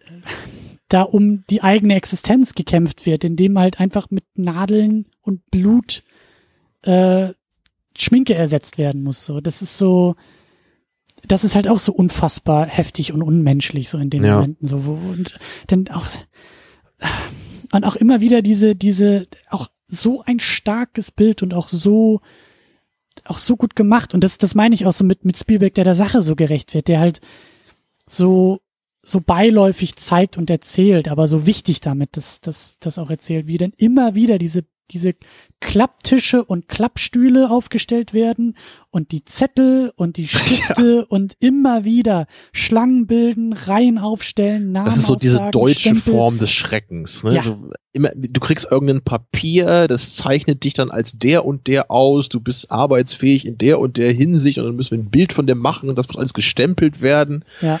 Ne, das, das, ist, das ist eben wirklich das, was ja auch so eine andere Dimension noch in diesen Schrecken eben gebracht hat. So, weil auch, auch Völkermorde hat es immer gegeben in der Geschichte, aber eben in diesem Ausmaß ne, und mit der in Anführungsstrichen deutschen Genauigkeit, ja, ne, mit, ja. der, mit der Bürokratie, ja. das ist eben das, was das Ganze auch nochmal auf so ein, so ein ungekanntes Niveau hebt. Ne. Das ist halt eben wirklich äh, unvergleichlich gewesen, gerade zu dem Zeitpunkt, ja, bis heute ja. Ne, das, also das ist wirklich die, das, was ja eigentlich irgendwie so, so eine Art äh, gewissenhaftes Verhalten, könnte man ja sagen. Ne? So alles muss halt seine Ordnung haben, ne? könnte man eben sagen, im, im deutschen Sinne. So, aber dass das eben angewendet wird auf die systematische Ausrottung ne, von der ganzen ethnischen Gruppe, also das ist vollkommen unfassbar. Und, und auch der Verlauf dieser Szene, ne? weil ich glaube, irgendwann so zum Ende hin, ich habe das auch überhaupt nicht, ich, da war ich auch schon viel zu durch, aber der Film ging immer noch weiter. Aber dann werden da irgendwie die Leute auch nur noch nackt über die Plätze gejagt und irgendwie willkürlich aussortiert. Also ich weiß schon gar nicht mehr, ob es da überhaupt noch um irgendwelche Listen oder sowas ging, aber das war so,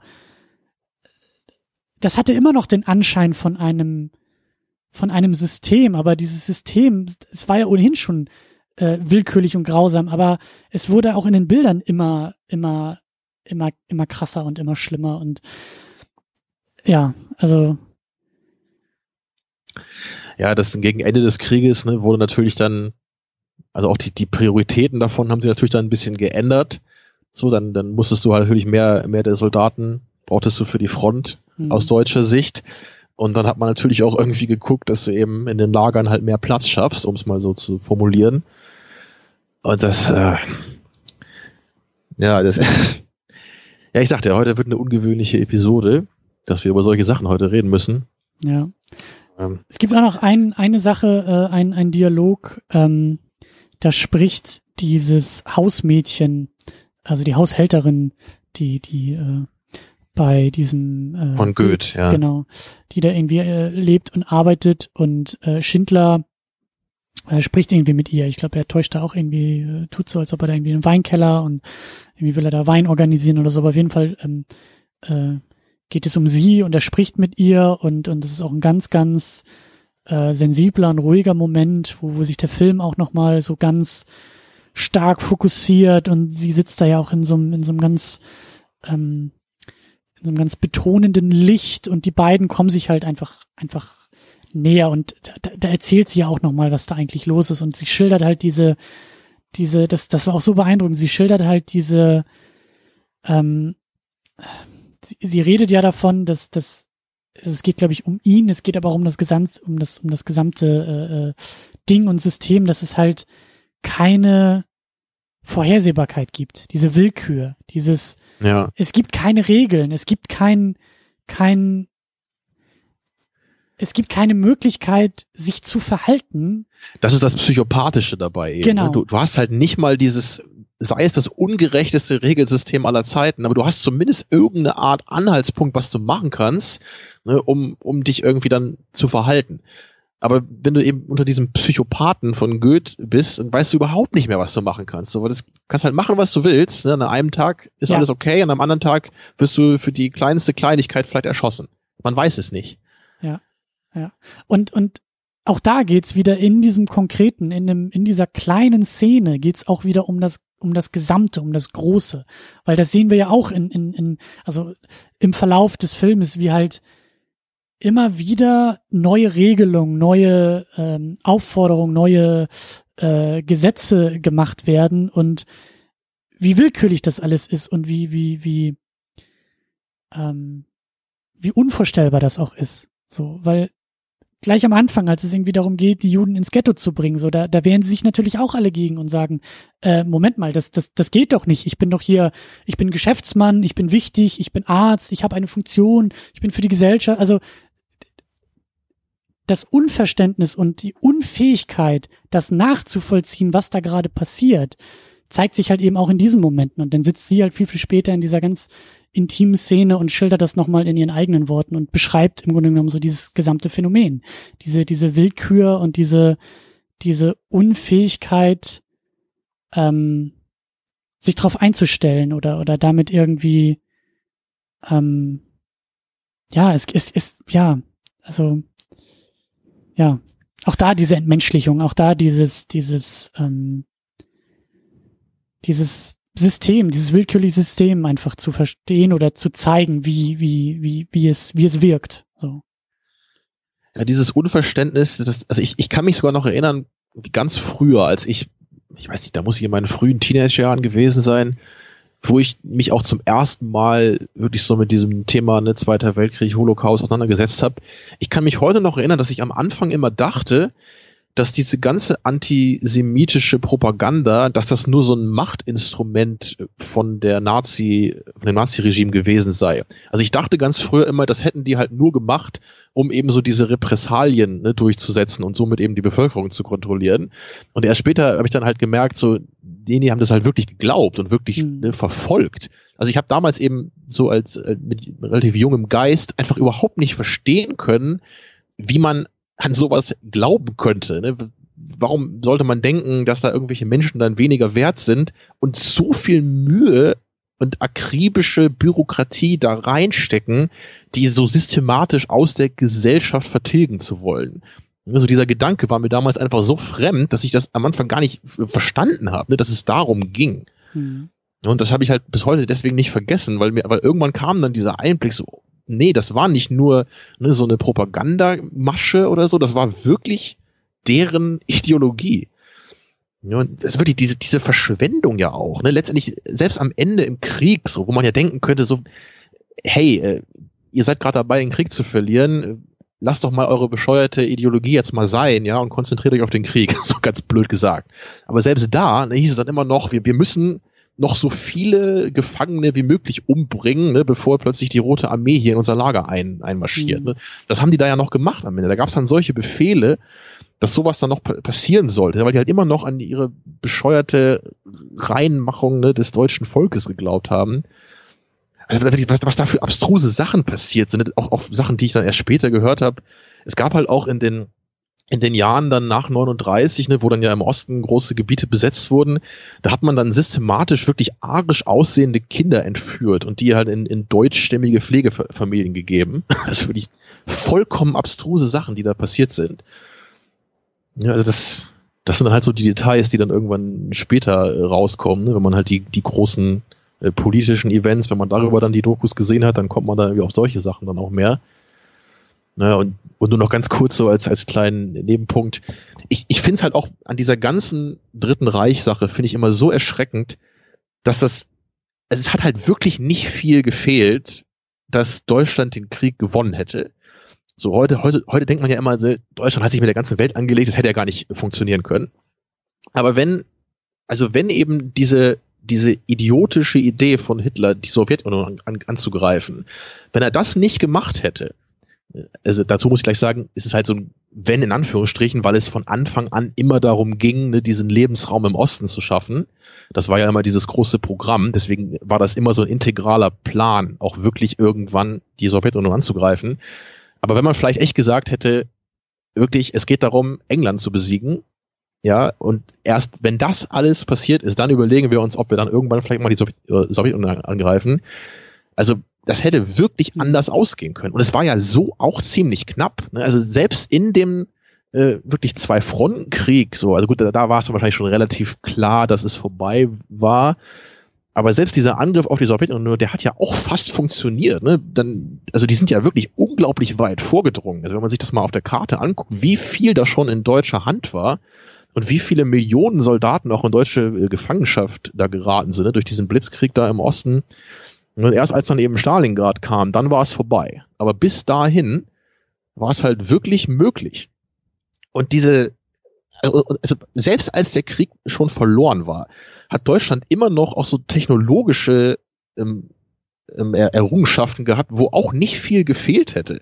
Also man weiß ja auch äh, wahrscheinlich eine viele der der Leute, die die Atombombe entwickelt haben. Also Deutschland war ja auch äh, mit, mit führenden Wissenschaftlern äh, ausgestattet. Oder auch diese V2-Rakete, ne, dieser Werner von Braun. Mhm. Der hat ja später auch mit an der Mondlandung gearbeitet in den USA. Ne? Also die haben sich ja dann auch die ganzen guten deutschen Wissenschaftler geholt, weil es eben, weil Deutschland halt auch so eine große wissenschaftliche Elite hatte. Und auch was, was ich erst Jahre später gehört habe, Deutschland hat halt das erste ähm, Düsentriebflugzeug ent entwickelt. Das war, glaube ich, auch 43, 44 oder so. Und das war halt ein Riesenfortschritt, so, weil das Teil konnte, glaube ich, 150 kmh schneller fliegen als so diese normalen Propellermaschinen. Und damit hast du halt sofort die gesamte Luftherrschaft, wenn du solche Teile hast. Aber Hitler hat halt befohlen, die niemals in der Defensive einzusetzen. Und es gab halt auch nicht so viele davon. Aber wenn man die plötzlich ne, strategisch benutzt hätte in einer etwas besseren Situation, da hast du auch einen riesigen Vorteil plötzlich, ne? weil Luftkampf ist ein super essentieller Bestandteil des Kriegs gewesen damals ja, hätte er halt nicht wirklich sein ganz, seine ganzen Ressourcen dann diese abstrusen äh, V2-Programme da investiert, die halt nichts gebracht haben, logischerweise. Was willst du da so eine, so eine riesige Rakete bauen, die dann in England so einen Häuserblock kaputt machen kann? Das ist natürlich vollkommen abstrus. Ne? Und gleichzeitig waren sie auch alle so wahnsinnig, dass sie dann immer noch an irgendwelchen okkulten Sachen geforscht haben.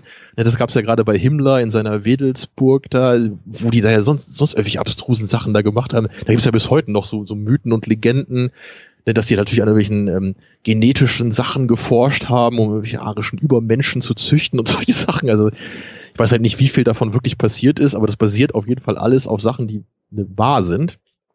Also nur was ich damit sagen will, so dieses, es hat eigentlich wirklich nicht viel gefehlt, dass Deutschland das hätte schaffen können. So letztendlich ist eben den Verrückten dann doch ihre Ideologie zu Kopf gestiegen.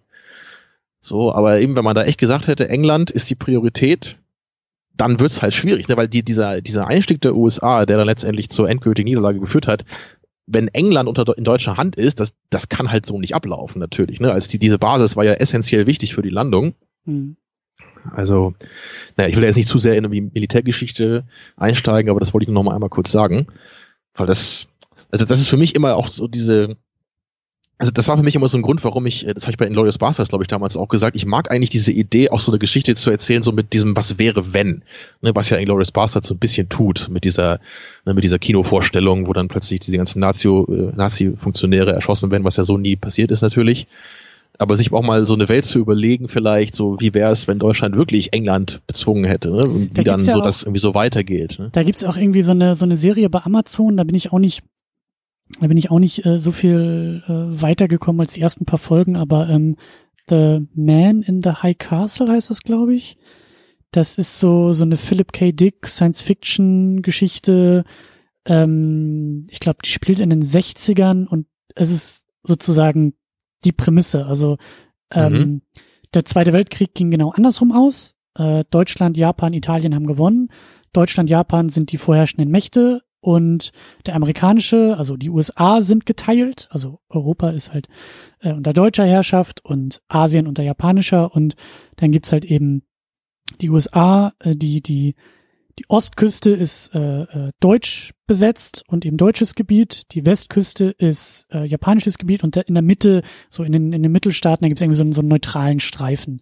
Und äh, genau darum geht's halt irgendwie, dass, dass sozusagen die USA besetzt sind und unter den beiden Besetzungsmächten dann halt eben auch äh, Widerstände, Widerstandskämpfe, Attentate und so weiter ausgefechtet werden. Und äh, ähm, da fand ich die Serie halt ein bisschen, ein bisschen schwach irgendwie mit den Figuren und mit der eigentlichen Geschichte so, aber solche. Ach, schade, weil das Setting, das hätte mich wirklich sehr interessiert, weil genau sowas wollte ich echt schon immer mal sehen. So eine, so eine Geschichte mit diesem Setting. Ich, ich weiß auch nicht, ich weiß auch nicht genau, wie, wie das Buch irgendwie ist, ob das irgendwie besser ist oder anders ist, weil also das, das Interessante ist nämlich bei der Serie, dass es da irgendwie, ähm, wie gesagt, ich habe nur ein paar Folgen gesehen.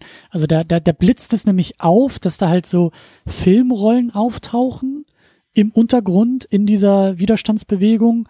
Und da ist die Rede davon, also in, in, in den 60ern ist es irgendwie so, dass es die Gerüchte gibt, so Hitler ist irgendwie alt und krank und kurz vor dem Tod und gibt's jetzt so die nächsten, die, den, sozusagen den nächsten Machtkampf, den nächsten intern, die, die nächste interne Machtübernahme innerhalb der Nazi-Partei. Und dann tauchen da aber irgendwie Filmrollen auf, die von sozusagen unserer Realität berichten, nämlich 45 Kriegsende, die Alliierten haben gewonnen, Hitler tot. Ähm, und da gibt es irgendwie so, so die Frage in dieser Welt, was sind das für, für Filmrollen? Wo kommen die her? Ähm, ne, die meisten denken, das sind irgendwelche Fälschungen, Inszenierungen, was ist das aber? So, und irgendwie hat die Serie das für mich halt nicht geschafft, dieses, dieses Science-Fiction-Mysterium um dieses, um diese Parallelwelten, die da vielleicht irgendwie aufgemacht werden, irgendwie so richtig schön aufzulösen. Das war halt alles ein bisschen, ein bisschen eher bei so langweiligen Figuren äh, verortet, ja. aber. Aber vielleicht gucke ich da trotzdem mal rein, weil das klingt wirklich was, was mich vom Thema einfach so interessiert, dass ich das schon gerne mal sehen würde. Ja. Naja. So, kommen wir mal zurück zum äh, Film hier. Ich wollte uns noch gar nicht so derailen. Äh, ich weiß auch gar nicht, wie wir, wie wir irgendwie äh, zurückkommen sollen. Wir können vielleicht ein bisschen nochmal über die Inszenierung sprechen, vielleicht auch über den Moment, wir haben es schon ein bisschen angedeutet. Der sehr wichtige Moment, das Mädchen im roten Mantel. Genau, den du ja auch vorher schon mal kanntest, ne? den hast du vielleicht auch im Studium mal gesehen, die Szene ist ja sehr bekannt. Ja, also legendär. Ne? Film mhm. ist in Schwarz-Weiß, das wusste ich auch, aber es gibt diesen einen Moment, äh, also es gibt mehrere Momente, aber es gibt diesen einen wirklich sehr, sehr äh, legendären Moment, in dem das Bild auf einmal Farbe bekommt. Und ich glaube, wie war denn das noch? Es war doch so, dass das Ghetto geräumt wird. Ja, Schindler ist gerade äh, reiten ne, mit mit einer Freundin da. Genau und steht und dann auf sieht er das, Hügel und sieht genau. an, was passiert. Und da hat er ja, glaube ich, auch schon diese, diese erste Firma aufgebaut und, und hat so sein, sein jüdisches Personal, seine Arbeiterschaft und, und ist so auf dem wirtschaftlichen Aufstieg und. Genau, ja, das, das hat eigentlich alles so geklappt, wie er sich das gewünscht hat bis dahin. Ne? Seine Firma läuft gut. So, und, und ja, jetzt plötzlich sieht er dann eben irgendwie, dass, dass das eben anders läuft oder dass das Regime eben doch anders denkt, als er das wahrscheinlich vermutet hat. Mhm. Dass es halt nicht genug ist, so dieses Ghetto zu haben, sind die, die jüdische Bevölkerung ist getrennt und dann leben die da in ihrem eigenen Mikrokosmos und er hat das eben ausgenutzt, sondern er sieht eben, nee, das hört halt nicht auf, ne, das geht halt weiter, erst ins Ghetto, dann ins Arbeitslager und dann eben weiter in die Vernichtungslager, all das kriegt er ja dann mit im Laufe der Zeit. Ja. Ne, und, was eben dann essentiell ist für seinen Wandel. Und dabei taucht eben dieses, dieses Mädchen im roten Mantel auf. Ich glaube, sie sagt auch nichts, sie ist auch eher, ähm, es wird, wird auch so aus der Entfernung eher so eingefangen und, und ähm, hat aber eben diesen, diesen deutlichen roten Mantel, ist damit natürlich so ein deutliches Zeichen, ein deutliches Ausrufezeichen in diesem Film. Ähm, und ist mir natürlich auch sofort aufgefallen, habe ich mir aufgeschrieben, ich habe auch gefragt, okay, was, warum, warum jetzt, warum dieses Mädchen an dieser Stelle? Ich habe dann sofort diesen Spielberg mitgedacht, der halt immer so diese, diese Kindperspektiven miterzählt, dass ich halt einfach dachte, okay, das ist so das, das Zeichen eigentlich der, ja, nächsten Grausamkeitsstufe in einer Welt voller Grausamkeit, dass halt selbst die Kinder weggeholt werden, dass selbst die Kinder als Symbol der Zukunft, dass halt die Zukunft ähm, ja gefangen wird, deportiert wird, also unmöglich gemacht wird.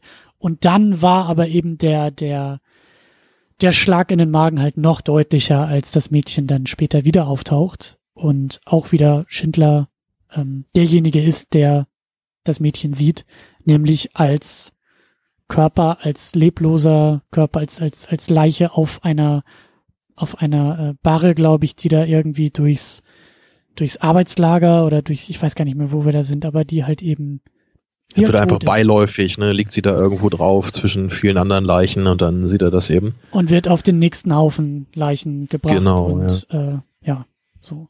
Und genau, du sagtest ja, das ist im Grunde genommen äh, auch, auch, auch der Wendepunkt für Schindler.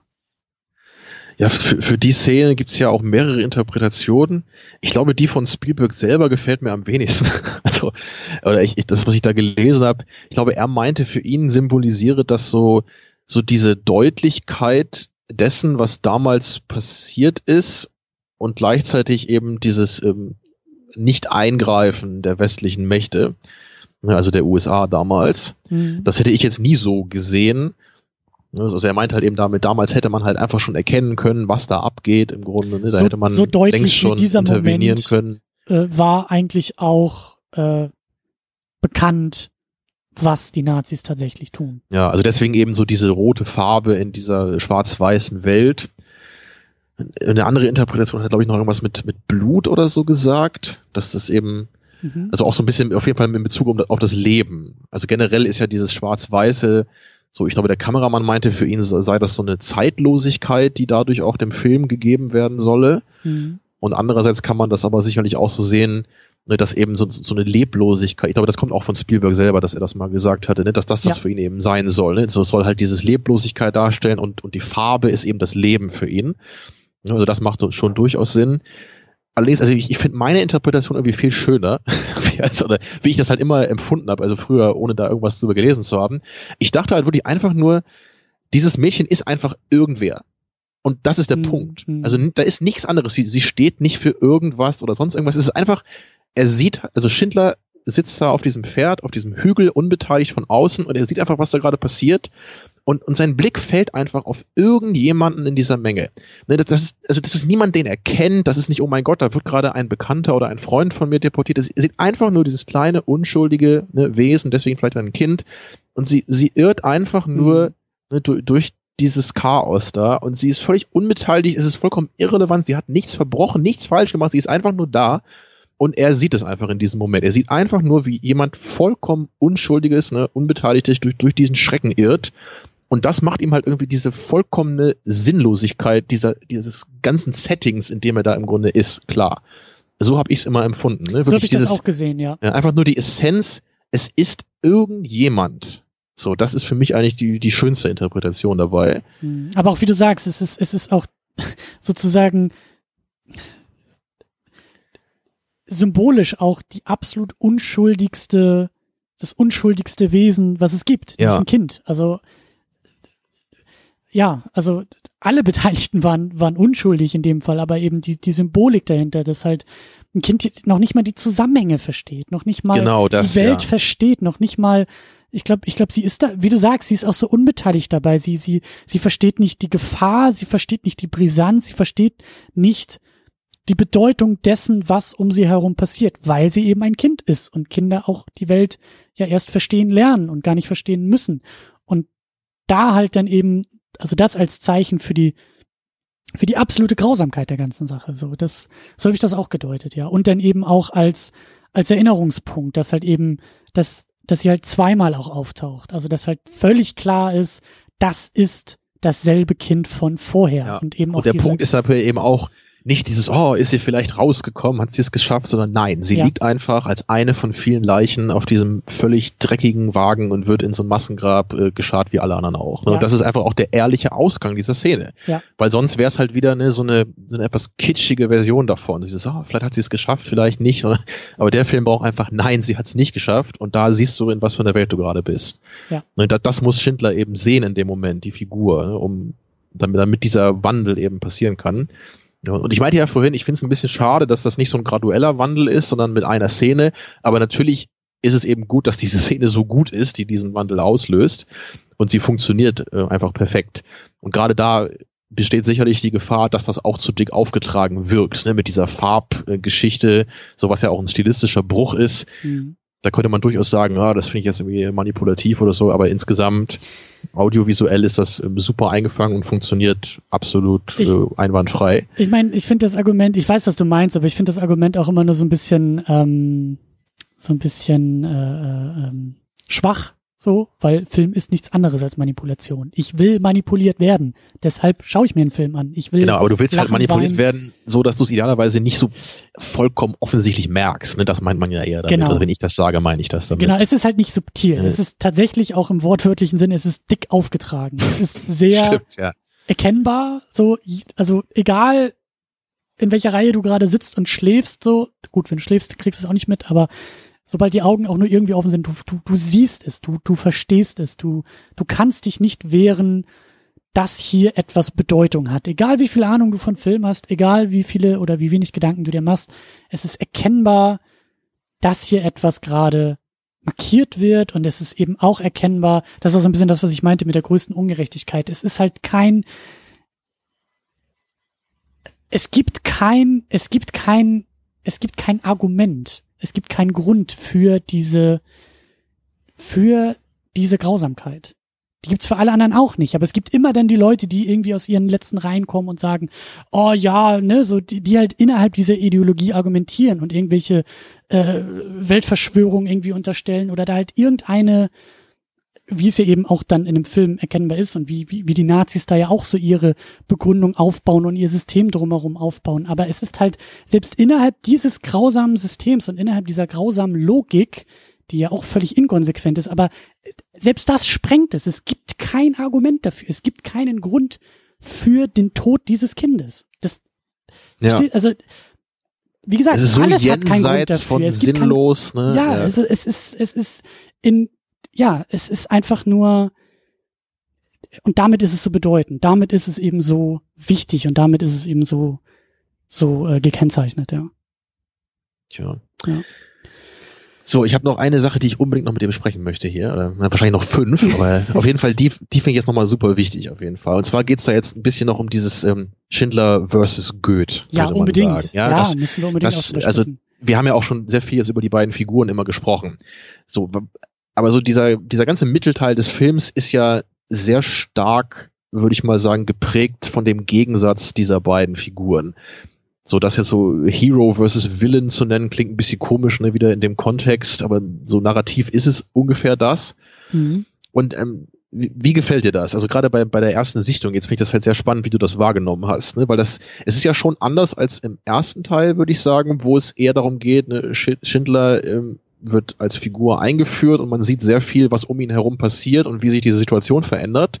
Aber in der Mitte geht es ja auch sehr stark um die Dynamik und den Gegensatz dieser beiden Figuren.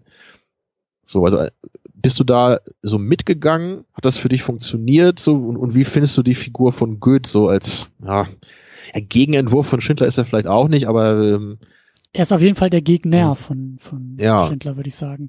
Ähm, ja, also auch, auch Goethe wird ja, wird ja erstmal eingeführt. Also beide, klar, es mhm. beginnt mit Schindler. Schindler wird uns gezeigt und wie er agiert und wie er arbeitet und dann haben wir eben Goethe als diesen, ja, klassischen, äh, überzeugten, psychopathischen Nazi, der halt, ähm, der Spaß dran hat, der aufgeht in dieser Grausamkeit, in der Ideologie, ähm, eine der ersten Szenen ist doch, glaube ich, auch wieder äh, äh, diese Baracken irgendwie aufgebaut werden und er das irgendwie überwacht und dann ist da aber halt irgendwie so eine so eine jüdische Arbeiterin, die halt ruft und schreit und sagt, nein, so doch nicht und es geht doch nicht und dann wird sie halt zu ihm gebracht und erklärt ihm, wie da jetzt gerade diese Baracken, diese diese äh, Strukturen, die Grundgerüste aufgebaut werden. Das ist halt völlig falsch. Ich bin Architektin, ich kenne mich aus, das ist statisch totaler Blödsinn. Das wird alles in sich zusammenfallen. Das ist völlig Quatsch und völlig falsch und äh, so die, die, die halt ganz natürlich handelt. Und er ist halt derjenige, der sie erschießen lässt, so, weil er es kann und weil er Bock drauf hat und weil er es geil findet, um dann aber doch genau das umzusetzen, was sie gesagt hat. So. Ja. Und klar, du hast recht, das ist, das ist sehr, also auch, auch filmisch ist es natürlich sehr, sehr böse, sehr deutlich böse, äh, gut besetzt und gut, gut gespielt von, von Ralph Fiennes, der das wirklich, also sehr beeindruckend macht. Und ja, und dann äh, äh, kommen diese beiden Figuren halt, äh, prallen die beiden Figuren so ein bisschen aufeinander, Oskar Schindler und, und Armand Goethe. Aber, und das fand ich fand das schon interessant zu sehen, wie die beiden dann auch miteinander agieren, weil da ist dann wieder der, der Schindler auch so gut im Einsatz, der halt, der halt mit Charme, mit Bestechung, der weiß, was so ein Nazi hören will, der halt da wieder so, so das System bespielt und den Nazi so bespielt und der sich auch so bespielen lässt, das vielleicht auch gar nicht so sehr merkt. Also ich fand halt sehr beeindruckend, wie es denn um diese, um diese Geschichte, ähm, ich weiß nicht, was da das deutsche Wort ist, ähm, äh, Pardon. Macht. Nee, Ach so, geht, äh, Begnadigung um eher. Begnadigung, so, ne? genau, so ja. die, die, die, die Macht einer Begnadigung. Mhm. Ja, wo er doch irgendwie, glaube ich, auch von einem König erzählt und äh, der irgendwie seinen Untertan begnadigt und damit halt viel, viel mächtiger ist und seine Macht erst so richtig äh, mächtig wird, weil er halt auch einfach begnadigen kann.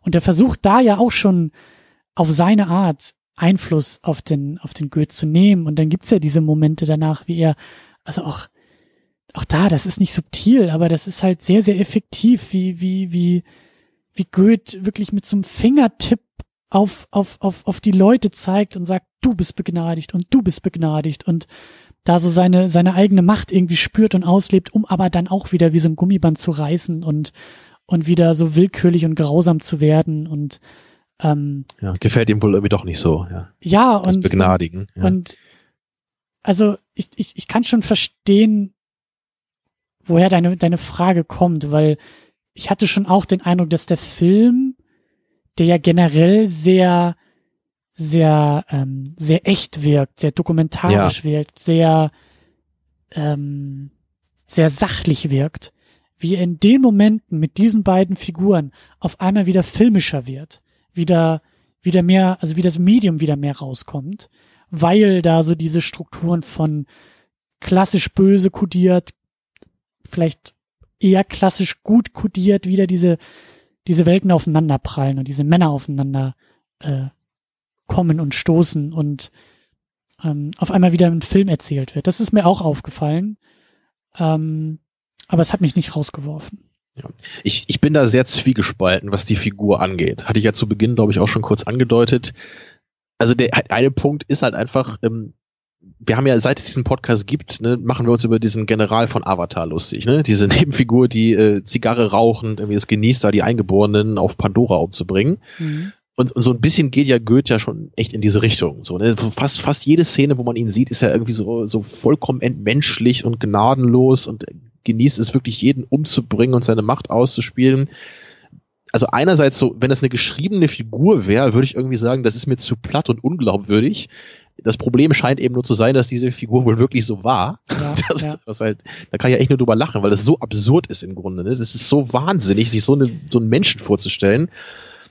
Ähm, und also, was du, ich dem Film du halt hast das schon, Du hast da schon recht. Also es ist so, wenn wir jetzt ein Drehbuch lesen würden und es wäre halt nicht dieses Setting, aber genau diese Figur wäre geschrieben ja. als Bösewicht der Handlung, würden wir beide irgendwie auch sagen, also das ist ja so dick aufgetragen. Und das ich meine, man ist muss ja so ja immer denken, äh, es gibt da eine Szene, da steht er wirklich, wie du auch schon meinst eben, ne, er steht da oben ohne irgendwie auf dem Balkon mit seinem Scharfschützengewehr und schießt da zwei, drei Leute ab und danach geht er irgendwie rein und geht aufs Klo. So, ja, während seine, seine Freundin da irgendwie im Bett liegt, ne, seine Gespielin und sagt, du bist echt ein Spielkind oder so. Ja. Und das, das ist so abstrus, ne? naja, aber es gibt halt wirklich Zeugenaussagen, die halt wirklich solche Sachen berichtet haben, dass er da wirklich, äh, bevor das Lager da irgendwie äh, deportiert wurde, also abschließend, glaube ich, da wirklich eigenhändig irgendwie 50 Leute umgebracht haben soll. Ne, oder halt, halt den mehrere Jungen, Zeugen gesagt haben. Oder halt den Jungen, der seine Badewanne nicht komplett saubern konnte, erst halt begnadigt, wegschickt und sich dann doch entschließt, ihm, äh, also entschließt, ja. ihn zu erschießen, während er da irgendwie äh, über den Platz läuft. Also ja, also deswegen, es scheint ja dann wirklich eben eine relativ realgetreue Umsetzung dieser psychopathischen Figur zu sein. Und natürlich gibt's halt auch einfach Leute, ne, die in solchen abstrusen Systemen natürlich auch voll im Grunde zu ihrem ne, zu ihrem Ding möchte ich mal möchte ich es mal nennen kommen. Ja, zu, die können halt ihre psychopathischen äh, Triebe da dann eben voll ausleben. Das sind dann Leute, die in einer normalen, stabilen Gesellschaft vermutlich isoliert alleine zu Hause sitzen, weil kein Mensch es länger als zehn Minuten mit ihnen aushält, aber die in solchen Regimen dann plötzlich eine Uniform tragen können und alle ne, mhm. verneigen sich für ihn und werfen sich in den Staub.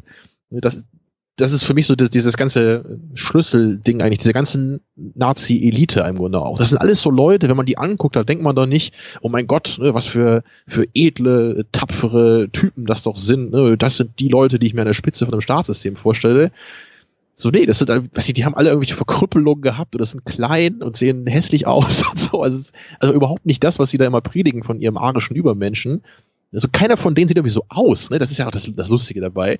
Also wenn du dir Hitler und Himmler und solche Leute anguckst, die sehen überhaupt nicht arisch aus. Und trotzdem konnten sie halt so ihre, ihre Glaubenssätze da so verbreiten. Mhm. Naja, aber zurück zu dem Goethe. Also deswegen, okay, da ist halt eben diese historische ne, Foundation, deswegen ist es halt in Ordnung, den auch so darzustellen. Und außerdem wird ja auch nicht jeder einzelne Nazi so dargestellt. Ne, also diese ganzen Leute, die zum Beispiel Schindler besticht, die sind ja nicht so. So, die wirken wie ja relativ normale Leute. So, sie haben natürlich auch nicht so viele Szenen, wo sie jetzt groß zur Geltung kommen. Nur die Frage ist eben, hätte man vielleicht dann noch mehr Gegensätze aufmachen können zu der Figur von Goethe? Das habe ich nämlich auch mal in einer Kritik gelesen und das sehe ich auch so ein bisschen so. Wenn du jetzt eben diesen Film hast, der, der, der steht ja im Grunde immer für eine gewisse Ansicht. Und wenn du eben diese Figur hast, das, also Goethe ist ja eben der, der hier das Nazi-Regime am meisten repräsentiert. Also er ist ja klar die präsenteste Figur. Mhm. Die ganzen an, die anderen Nazi-Funktionäre, die machen ja nicht viel, wie ich gerade sagte. So, ne? Die tauchen halt hier und da mal auf, werden bestochen, paar Dialoge gibt's, aber man lernt die nicht wirklich kennen. So Goethe ist der einzige, den du kennenlernst. Und dann ähm, bildet sich natürlich schnell so ein Bild, würde ich mal vermuten, dass eben alle Nazis so waren. Mhm. Und ich würde jetzt mal behaupten, dass die allermeisten Nazis sicherlich nicht so waren, sondern dass, dass sie einfach durch das System in diese Rollen gedrängt wurden. Und das, das heißt halt nicht, dass sie unschuldig sind deswegen, aber das heißt zumindest, dass es ganz andere Menschen waren, ne, die auf andere Weise mit ihrer Situation auch umgegangen sind.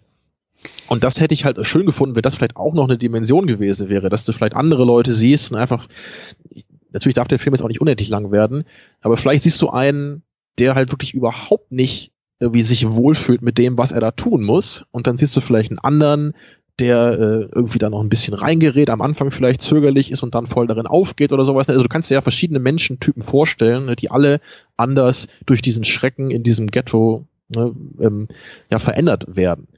Und das, das wäre zumindest eine schöne Dimension gewesen, ne, die hier auch noch hätte reingebracht werden können, dass man auch vielleicht so ein bisschen von diesem ja schon Stereotypen ne, des psychopathischen Nazis weggeht. Ich, ich kann verstehen, was du meinst. Ähm,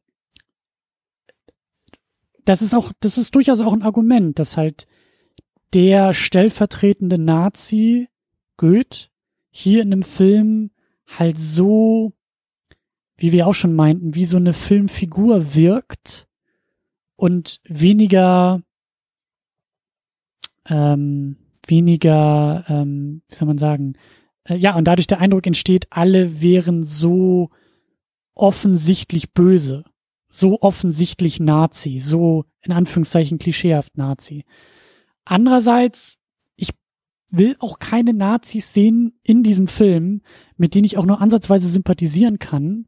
Und ich wehre mich auch ein bisschen gegen, ähm, das meinst du auch nicht, das weiß ich auch, aber ähm, ich bin auch froh, dass sozusagen der stellvertretende Nazi eben nicht so ein ganz, ganz armer Typ ist, der doch eigentlich auch gar nicht Nazi sein will und gegen seinen Willen und mit dem falschen, ähm, mit dem falschen Ausweis zur falschen Zeit an der falschen Stelle war und sich in irgendeiner Form mit irgendwelchen Sympathien äh, für mich irgendwie erschließt und ich irgendwie mit dem Nazi mitgehe oder so, ähm, da bin ich auch ganz froh, dass es das nicht ist, weil ich habe auch das Gefühl, dass sich zu viele, vielleicht auch gesellschaftlich, Deutschland nach dem Zweiten Weltkrieg zu schnell in diese, ach eigentlich ist uns das doch irgendwie auch nur passiert, Nummer geflüchtet hat, anstatt halt irgendwie das mal richtig sauber und richtig ordentlich aufzuarbeiten, weil du hast zwar recht, es war jetzt, also die, die größten Profiteure des Systems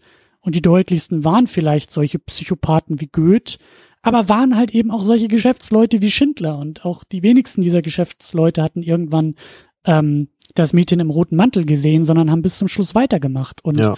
ähm, auch da, das ist so, das ist so, und da bin ich dann auch sofort wieder in der Gegenwart, wenn ich eben so Leute höre, die halt dann auch Dinge relativieren. Also die gab es ja auch zu der Zeit, die gesagt haben so, ja, nee, also eigentlich, also so schlimm war es ja nicht und ach, und das wussten wir ja eigentlich auch nicht, so wie eben den Holocaust, oh, das mussten wir ja auch erst später lernen und erfahren. Ich glaube schon, dass da viel, viel mehr, also, dass da auch Leute vielleicht nicht, mh, hm, also dass, dass viele mit dem System auch eigentlich ganz gut klargekommen sind und bei den größeren Grausamkeiten gerne weggeguckt haben, sich auch nicht genau, weiter informieren ja. wollten ähm, und halt immer so so duckend aus der Affäre geschlichen haben, ne, so dieses, wir haben ja auch nur Befehle ausgeführt und ach, was hätte ein Einzelner schon irgendwie tun können und das war ja auch schon wieder alles viel zu spät und so, dass das halt auch nicht der stellvertretende Nazi hier in der Nummer nee, ist. Nee, nee. Das Ding ist, das wollte ich im Grunde auch nur sagen, es gibt halt natürlich nicht den stellvertretenden Nazi. Wenn du halt eine Figur in einem Film hast, so dann bin ich auch äh, eher bereit, Goethe zu nehmen, als äh, so diese Figur, die du gerade beschrieben hast. So, wenn wenn du Goethe halt auch weniger als Menschen siehst, sondern eher als wirklich ähm, Symbol für dieses Regime, was man ja auch durchaus tun kann in dem Film, dann funktioniert er auch besser. So, wenn man eben die, dieses psychopathische, wenn man das halt eher auf das System an sich bezieht, ne, diese mhm. Willkürlichkeit, dann, dann kann ich da auch mitgehen. Aber wenn ich das eben so als so eine, naja, ihn als, als so ein Charakter sehe, den ich Schindler gegenüberstelle, finde ich es irgendwie ein bisschen zu platt und eindimensional. Ne? Und deswegen, ich will ihn auch noch nicht rausstreichen. Ich, ich hätte es halt, glaube ich, nur interessant gefunden, wenn man eben vielleicht noch andere Figuren neben ihm hätte. Und gerade diese opportunistischen Leute, die du gerade auch beschrieben hast, das wäre ja gut gewesen. So, wenn, wenn Schindler vielleicht auch mit denen in Kontakt kommt, dass er einfach sieht, da gibt's halt andere hohe Nazi-Offiziere, die überhaupt nicht so sind wie Goethe, die aber einfach nur absolute Opportunisten sind und die einfach sagen, ich riskiere hier gar nichts für dich, so. Ne, mir ist das völlig egal, ob hier um mich herum Leute sterben oder nicht. Ne, ich genieße das halt nicht äh, so diabolisch wie Goethe, die umzubringen oder meine Machtfantasien hier auszuleben. Aber es geht denen halt darum, ne, ihre eigene Haut zu retten und um nichts anderes. Aber waren da nicht, war da nicht auch so ein kleiner Moment, wo Schindler versucht, andere Geschäftsleute, glaube ich, so von seinem Plan zu überzeugen? und die auch ihn eher so abwimmeln und sagen, äh, nee, das ist mir zu heikel, da ziehe ich nicht mit. Genau, das, das ging so in die Richtung, ne? das Aber stimmt. Gut, du hast das, recht, das sind so kurze Momente. Ich, ich, die Leute ja, haben, glaube ich, drei klar, Sätze das, das, gesagt das war ja auch nicht so, gar nicht drin. Ne? Das, aber natürlich im Vergleich zu der Präsenz von Goethe, die ne, den ganzen Mittelteil des Films ausmacht, ist das eben relativ klein. Du weißt ja, ich muss immer irgendwas zum Kritisieren finden, deswegen muss ich mir heute auch Mühe geben. Ja, ja aber es ist, ist für mich immer so ein, so ein bisschen da gewesen. Und ähm, ich weiß nicht, den Film kennst du wahrscheinlich nicht, der heißt Black Book von Paul Verhoeven oder ja, Thomas möge mich berichtigen in der Aussprache, ist Swartböck, glaube ich, auf, auf Niederländisch im Original. Ich weiß nicht genau, wie man das ausspricht. Ich kann leider schlecht Niederländisch. Also wenn Thomas zuhört, kann er uns ja eine Audiodatei aufnehmen, wie man das genau ausspricht und die dann posten. Sehr gerne. Nee, aber den, aber den Film finde ich halt auch, äh, auch ziemlich cool. Den kenne ich erst seit gar nicht so langer Zeit. Der spielt eben auch in den, Nieder in den Niederlanden damals, ne, in der niederländischen Nazi-Partei. Und da geht's dann so ein bisschen um den Untergrund und da so eine so eine Frau spielt da die Hauptrolle, die dann auch so, so ein bisschen da die, die Nazi, Nazis da infiltriert und sie verliebt, verliebt sich dann auch gegen Ende so ein bisschen in einen dieser Leute und und da, da gibt's dann eben, also da gibt's halt ein paar mehr verschiedene Nazi-Persönlichkeiten. Da siehst du dann auch so ein bisschen eine Resistenz da, also nee, Resistance wollte ich gerade sagen, aber das war in Frankreich, also im Widerstand. Widerstand, ja. Genau, nicht Resistenz, das ist was anderes. Also da siehst du dann auch eben ein paar Persönlichkeiten ne, und wie die halt so dann arbeiten. Natürlich kannst du das auch nicht da einmal mit sauberen Methoden machen. Also das, das war für mich da so ein bisschen mehr ähm, so Grautöne. Ne, und die hat man hier eben nicht so sehr. So, es ist auch, wie gesagt, wirklich kein großer Kritikpunkt. Der Film operiert einfach anders, ne, als, mhm. als das eben dieser Black Book tut. So, es ist mir an dem Punkt immer nur so, also früher hatte ich mehr Probleme mit der Figur von Goethe, das, das weiß ich noch. So, als ich den Film, glaube ich, vor zehn Jahren da gesehen hatte, da dachte ich schon so, hm, es ist mir irgendwie ein bisschen too much und auch wenn er wirklich so war, er, er wirkt dann manchmal so etwas wenig ergiebig als Figur. Also, weil immer wenn er auftaucht, ne, siehst du jetzt irgendwie die, nächste schreckliche Szene und die nächste ne, ne, unmenschliche Aktion, die er wieder bringt. Und es, ja, es, es, es verstört dich eben als Zuschauer aber es bietet wenig Platz, jetzt ne, darüber nachzudenken. Und ich finde es halt auch immer spannend, so diese, also du kannst dir halt nicht vorstellen, selber so jemand zu sein. Also ich halt nicht. Ich kann mir halt nicht vorstellen, wie ich so ein Psychopath bin, der äh, es genießt, irgendwie solche Machtfantasien zu haben, Leute umzubringen. Ich kann mir aber sehr wohl irgendwie vorstellen, jemand zu sein, ne, der ähm, in so einer ja, mittleren Stellung vielleicht ist und eigentlich überhaupt nicht hinter dem steht, was er da tun soll, aber gleichzeitig eben ne, die, diese, diese Gefahr eben was dagegen zu tun, ne, ist halt total groß natürlich. Also zu sagen, ich weigere mich jetzt, ich mache jetzt hier nicht mehr mit, ich steige aus eurer Partei aus und so weiter. Das, weißt du, das ist halt so eine Situation, die ich noch ergiebiger finde, mich da hineinzuversetzen, ne, mhm. ne, wie ich darauf reagieren würde, was man tun würde. Eben, wie, wie viel Gefahr ne, wäre man selber bereit, auch einzugehen in dem Moment. Ne, weißt du, das ist für mich so eine menschlich einfach nähere Position, deswegen hätte ich sie mir hier vielleicht gewünscht. Ja, aber das ist natürlich auch dann wieder, also das, ich glaube auch nicht, dass Spielberg sowas könnte und das ist auch, er arbeitet in diesen, in diesen großen Mustern, in diesen großen, ja, ja.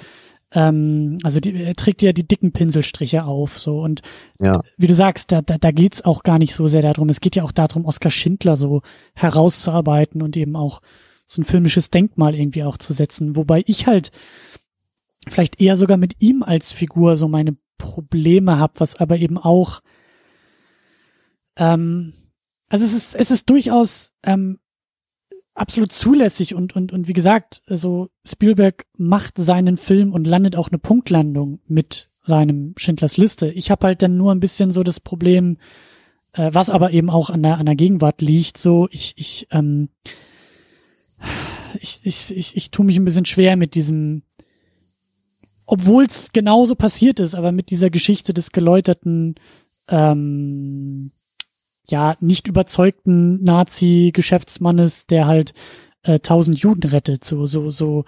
Äh, Spielberg wollte einen Film machen, der als Gegenmittel für Holocaust, als Gegenargument für Holocaust-Leugner äh, fungiert. Das hat er auch getan. Ich habe nur den Eindruck, dass für mich auch die größten Stärken dieses Filmes und die größten Argumente sind halt alle Momente, in denen es nicht um Oskar Schindler oder Goethe oder vielleicht auch Stern geht, sondern in denen, in denen dieses ganze drumherum gezeigt wird. Also die Räumung des Ghettos, so. Das ist zum Beispiel ein ganz, ganz entscheidender, wichtiger Moment für mich, in einem, in einem starker Moment in dem Film. ich habe dann eher so mein, mein Problem mit dieser Heldenverehrung Schindlers, gerade auch am Ende so so so dieser dieser dieser sehr dicke Bogen, der da gemacht wird, diese Schleife. Das ist natürlich alles irgendwie angemessen, aber ich habe so den Eindruck im Jahr 2019, wenn ich das so sehe, ähm, die Diskussion hat sich auch schon wieder so verlagert. Wir haben wieder Holocaust-Leugner, wir haben sie im Bundestag sitzen. Ähm, ähm, so, da habe ich einfach so das Gefühl, da, da hat es für mich so einen Beigeschmack diese Geschichte. Also du einfach so generell ist es für dich komisch, da überhaupt eine Heldengeschichte ne, zu nehmen, auch wenn dieser Mensch vielleicht wirklich so genannt werden kann, aber ja. einfach in diesem Kontext ja. ne, wirkt es ein bisschen befremdlich, weil das, genau das Gefühl kann ich nämlich auch nachvollziehen. Also es gibt zum Beispiel diesen einen äh, Film hier mit äh, Steve McQueen noch, der muss auch schon aus den 60ern sein. The, The Great Escape heißt der, glaube ich. Und da, da, das ist halt auch so ein, so ein Hollywood-Star-Film, ne? Da spielen dann irgendwie zig große Leute mit, eben an der, an der Reihe von Steve McQueen und sie sind da alle in diesem Gefangenenlager. Ich glaube halt nicht von der SS, sondern irgendwie von der Luftwaffe oder so. Ne? Und, und dann geht's eben darum, dass die dann da ausbrechen müssen und am Ende gibt's dann irgendwie so eine Motorradverfolgungsjagd, wo Steve McQueen dann mit so einem Motorrad da rumfährt. Und ich, also als ich den gesehen habe, ich dachte einfach nur, so, warum nehme ich das Setting des Zweiten Weltkriegs, wenn ich irgendwie so eine, so eine abenteuerhaft anmutende äh, Ausbruchsgeschichte erzählen will? So, das, das ist für mich einfach ein bisschen unangemessen. Mhm. So, warum nehme ich dann irgendwie den schrecklichsten Krieg in der Menschheitsgeschichte und dann sage ich, ja, hier war es aber nicht die SS in dem Lager, sondern hier war es nur die Luftwaffe. Das war so ein Militärgefangenenlager und deswegen war das da nicht so schrecklich. So, ja, okay. Aber irgendwie, ne, weißt du vielleicht, was ich meine? Es ist auch ja, so dieses, ja, ja. es ist irgendwie unangemessen, das so als Setting zu nehmen. Ja. So, warum nehme ich den Zweiten Weltkrieg als Setting, wenn ich im Grunde die ganzen Kernthemen von meinem Geschmack dann eher so beiseite schiebe und dann lieber so ein Star-Vehikel für meine Hollywood-Actionhelden hier machen möchte? Aber ja, ist, und wenn man dieses Gefühl kriegt, ist es natürlich ein bisschen problematisch. Nur noch ganz kurz, um das abzuschließen. Man kann es halt positiv sehen, wenn man das Ganze halt eher so als so eine ne, so eine so eine äh, Message der Hoffnung einfach nimmt oder einfach auch so als so eine Art Vorbild so dieses ähm, hm. ja vielleicht nicht jeder kann was tun aber du siehst immerhin jemanden der was gemacht hat der sein hm. eigenes Leben ne, riskiert hat er hatte natürlich auch natürlich ganz gute Möglichkeiten weil er zig Verbindungen hatte und extrem reich wurde vorher ist jetzt anders als äh, wenn einfach, wenn du so wie der Nachbar bist von jemandem, der deportiert wird, dann wird es halt schwierig, was zu machen. Aber immerhin siehst du so vielleicht, ne, dieser Geist, so dieses, ich riskiere was, ne, ich tue das Richtige, es ist mir wichtiger, als irgendwie mein komisches Geldchen noch mit, durch den Krieg zu retten, sondern ich will einfach nur noch versuchen, äh, diese Menschen zu retten. Und ich, ich glaube, Kubrick war das, der dieses Zitat gesagt hat, da bin ich mir jetzt aber nicht ganz sicher. So, der, der Film ist halt nicht über den Tod von sechs Millionen Juden im Holocaust, sondern um die Rettung von tausend Juden durch Schindler. So, ich, ich glaube, Kubrick hatte das gesagt. So könnte man es halt auch sehen. Ne? Ja, und da sind auch einfach unsere unterschiedlichen kulturellen Perspektiven natürlich ganz stark. Ein Steven Spielberg, ein Hollywood-Regisseur mit jüdischen Wurzeln, ähm, er ist derjenige, der diese Geschichte erzählen kann und darf. Äh, wir beide als ein äh, ja in Deutschland sitzendes Publikum sehen halt was anderes und nehmen es auch anders wahr und anders auf, was auch gut und richtig so ist. Schindlers Liste hätte halt aber niemals eine deutsche Produktion sein können und dürfen. So. Einfach weil wir nicht diejenigen sind, historisch und kulturell, die diese Geschichte erzählen dürfen. Also das, das ist so meine Überzeugung. Das ist so, das, dann, dann wäre das halt, dann hätte das halt für mich ganz stark diesen, diesen Beigeschmack von irgendeiner Selbstreinwaschung von innen, die niemals von innen passieren darf, sondern die, mit denen ich halt immer noch Probleme habe, selbst wenn sie von außen kommt. Weißt du, was ich meine? Also du meinst aber dann, glaube ich, schon konkret diese Art der Geschichte, oder? Mit, mit diesem Helden Oskar ja, Schindler ja, ja. in der Rolle. Ne? Also nicht, dass du generell sagst, wir können keinen Film über den Holocaust machen, oder? Weil das. Nein, nein, nein, nein. Also das, das, genau. Dann, nein, nein, aber ein deutscher richtig. Film über den Holocaust, in dem auf einmal ein Held im Vordergrund steht. Ja, das, das stimmt. Der tausend Juden gerettet hat. Damit am Ende am roten Teppich auf irgendeiner Premiere äh, sich die Leute irgendwie so äh, äh, selbst auf die Schultern klopfen können und sagen können, jetzt haben wir aber auch noch mal diesen Teil der deutschen Geschichte erzählt, weil wir haben schon oft genug Filme mach, gemacht und auch machen müssen, die die Schrecken dieser Zeit gezeigt haben, ja. aber so, weißt du, das meine ich halt, das ist halt, das geht halt nicht. Und ähm, das, aber ich, ich nehme es ja wieder so wahr, weil ich halt diese Perspektive habe und weil ich halt so dieses, dieses, ähm, die, diese, diese Grundeinstellung dazu habe und entwickelt habe. Und äh, aber ich, ich, ich spüre, ich spüre dieses, ich spüre da ähm, meine eigenen Gedanken und Gefühle und kann sie eben so verorten und sagen, ja, da schwing auch ich mit in dieser Einstellung und in dieser Wahrnehmung und kann mich auch ein Stück zurücknehmen und sagen, das ist aber keine Kritik an Spielberg, das ist keine Kritik irgendwie jetzt direkt am Film selbst, sondern da bin ich mit meiner Perspektive, da ist Spielberg mit seiner Perspektive, da ist Pfefferberg, der ja eben sehr ähm, involviert war in dieser Geschichte, in, in der Erzählung dieser Geschichte.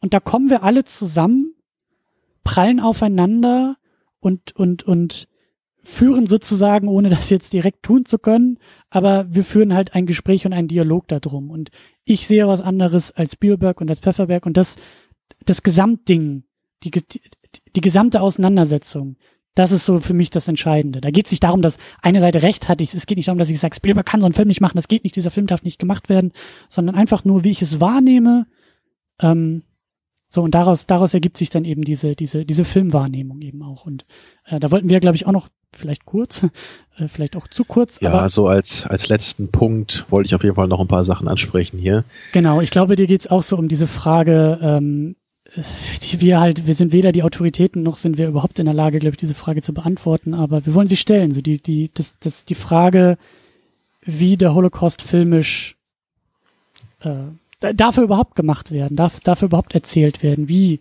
äh, kann das passieren? Da, da wolltest du, glaube ich, auch ein bisschen was zu, ja. zu sagen. Ja, das ist eben auch eine, eine Frage, die mich ähm, sehr häufig in der Vergangenheit äh, betroffen hat, weil mein Lieblingsfilm zufälligerweise Inglourious Bastards ist.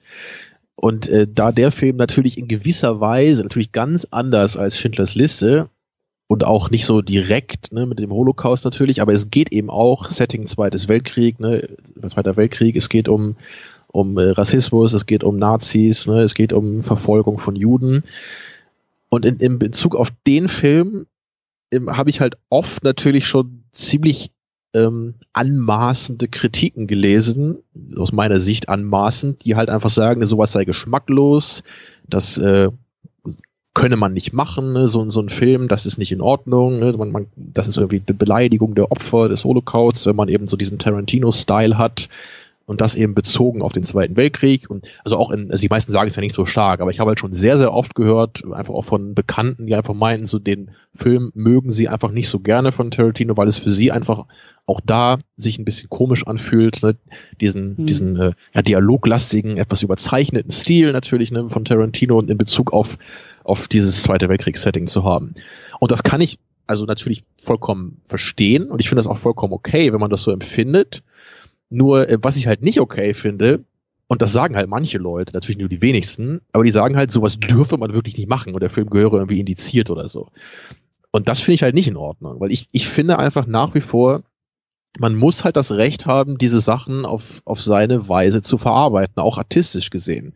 Und ich bin mir sicher, dass wir auch bei Schindlers Liste irgendwelche Leute finden, die aus irgendwelchen Gründen sagen, dass das irgendwie geschmacklos sei. Und ne, wir haben ja schon ein bisschen ja. darüber geredet. Manche Leute sagen ja eben, Spielberg würde das Ganze vielleicht doch zu konsumierbar machen und dann das Ende sei zu emotional vielleicht. Und so im Ansatz findest du das ja immer. Und deswegen kann es für mich einfach nur die Lösung geben, stell dein Kunstwerk aus, mach dein Kunstwerk so, wie du möchtest und lass jeden Einzelnen darüber richten.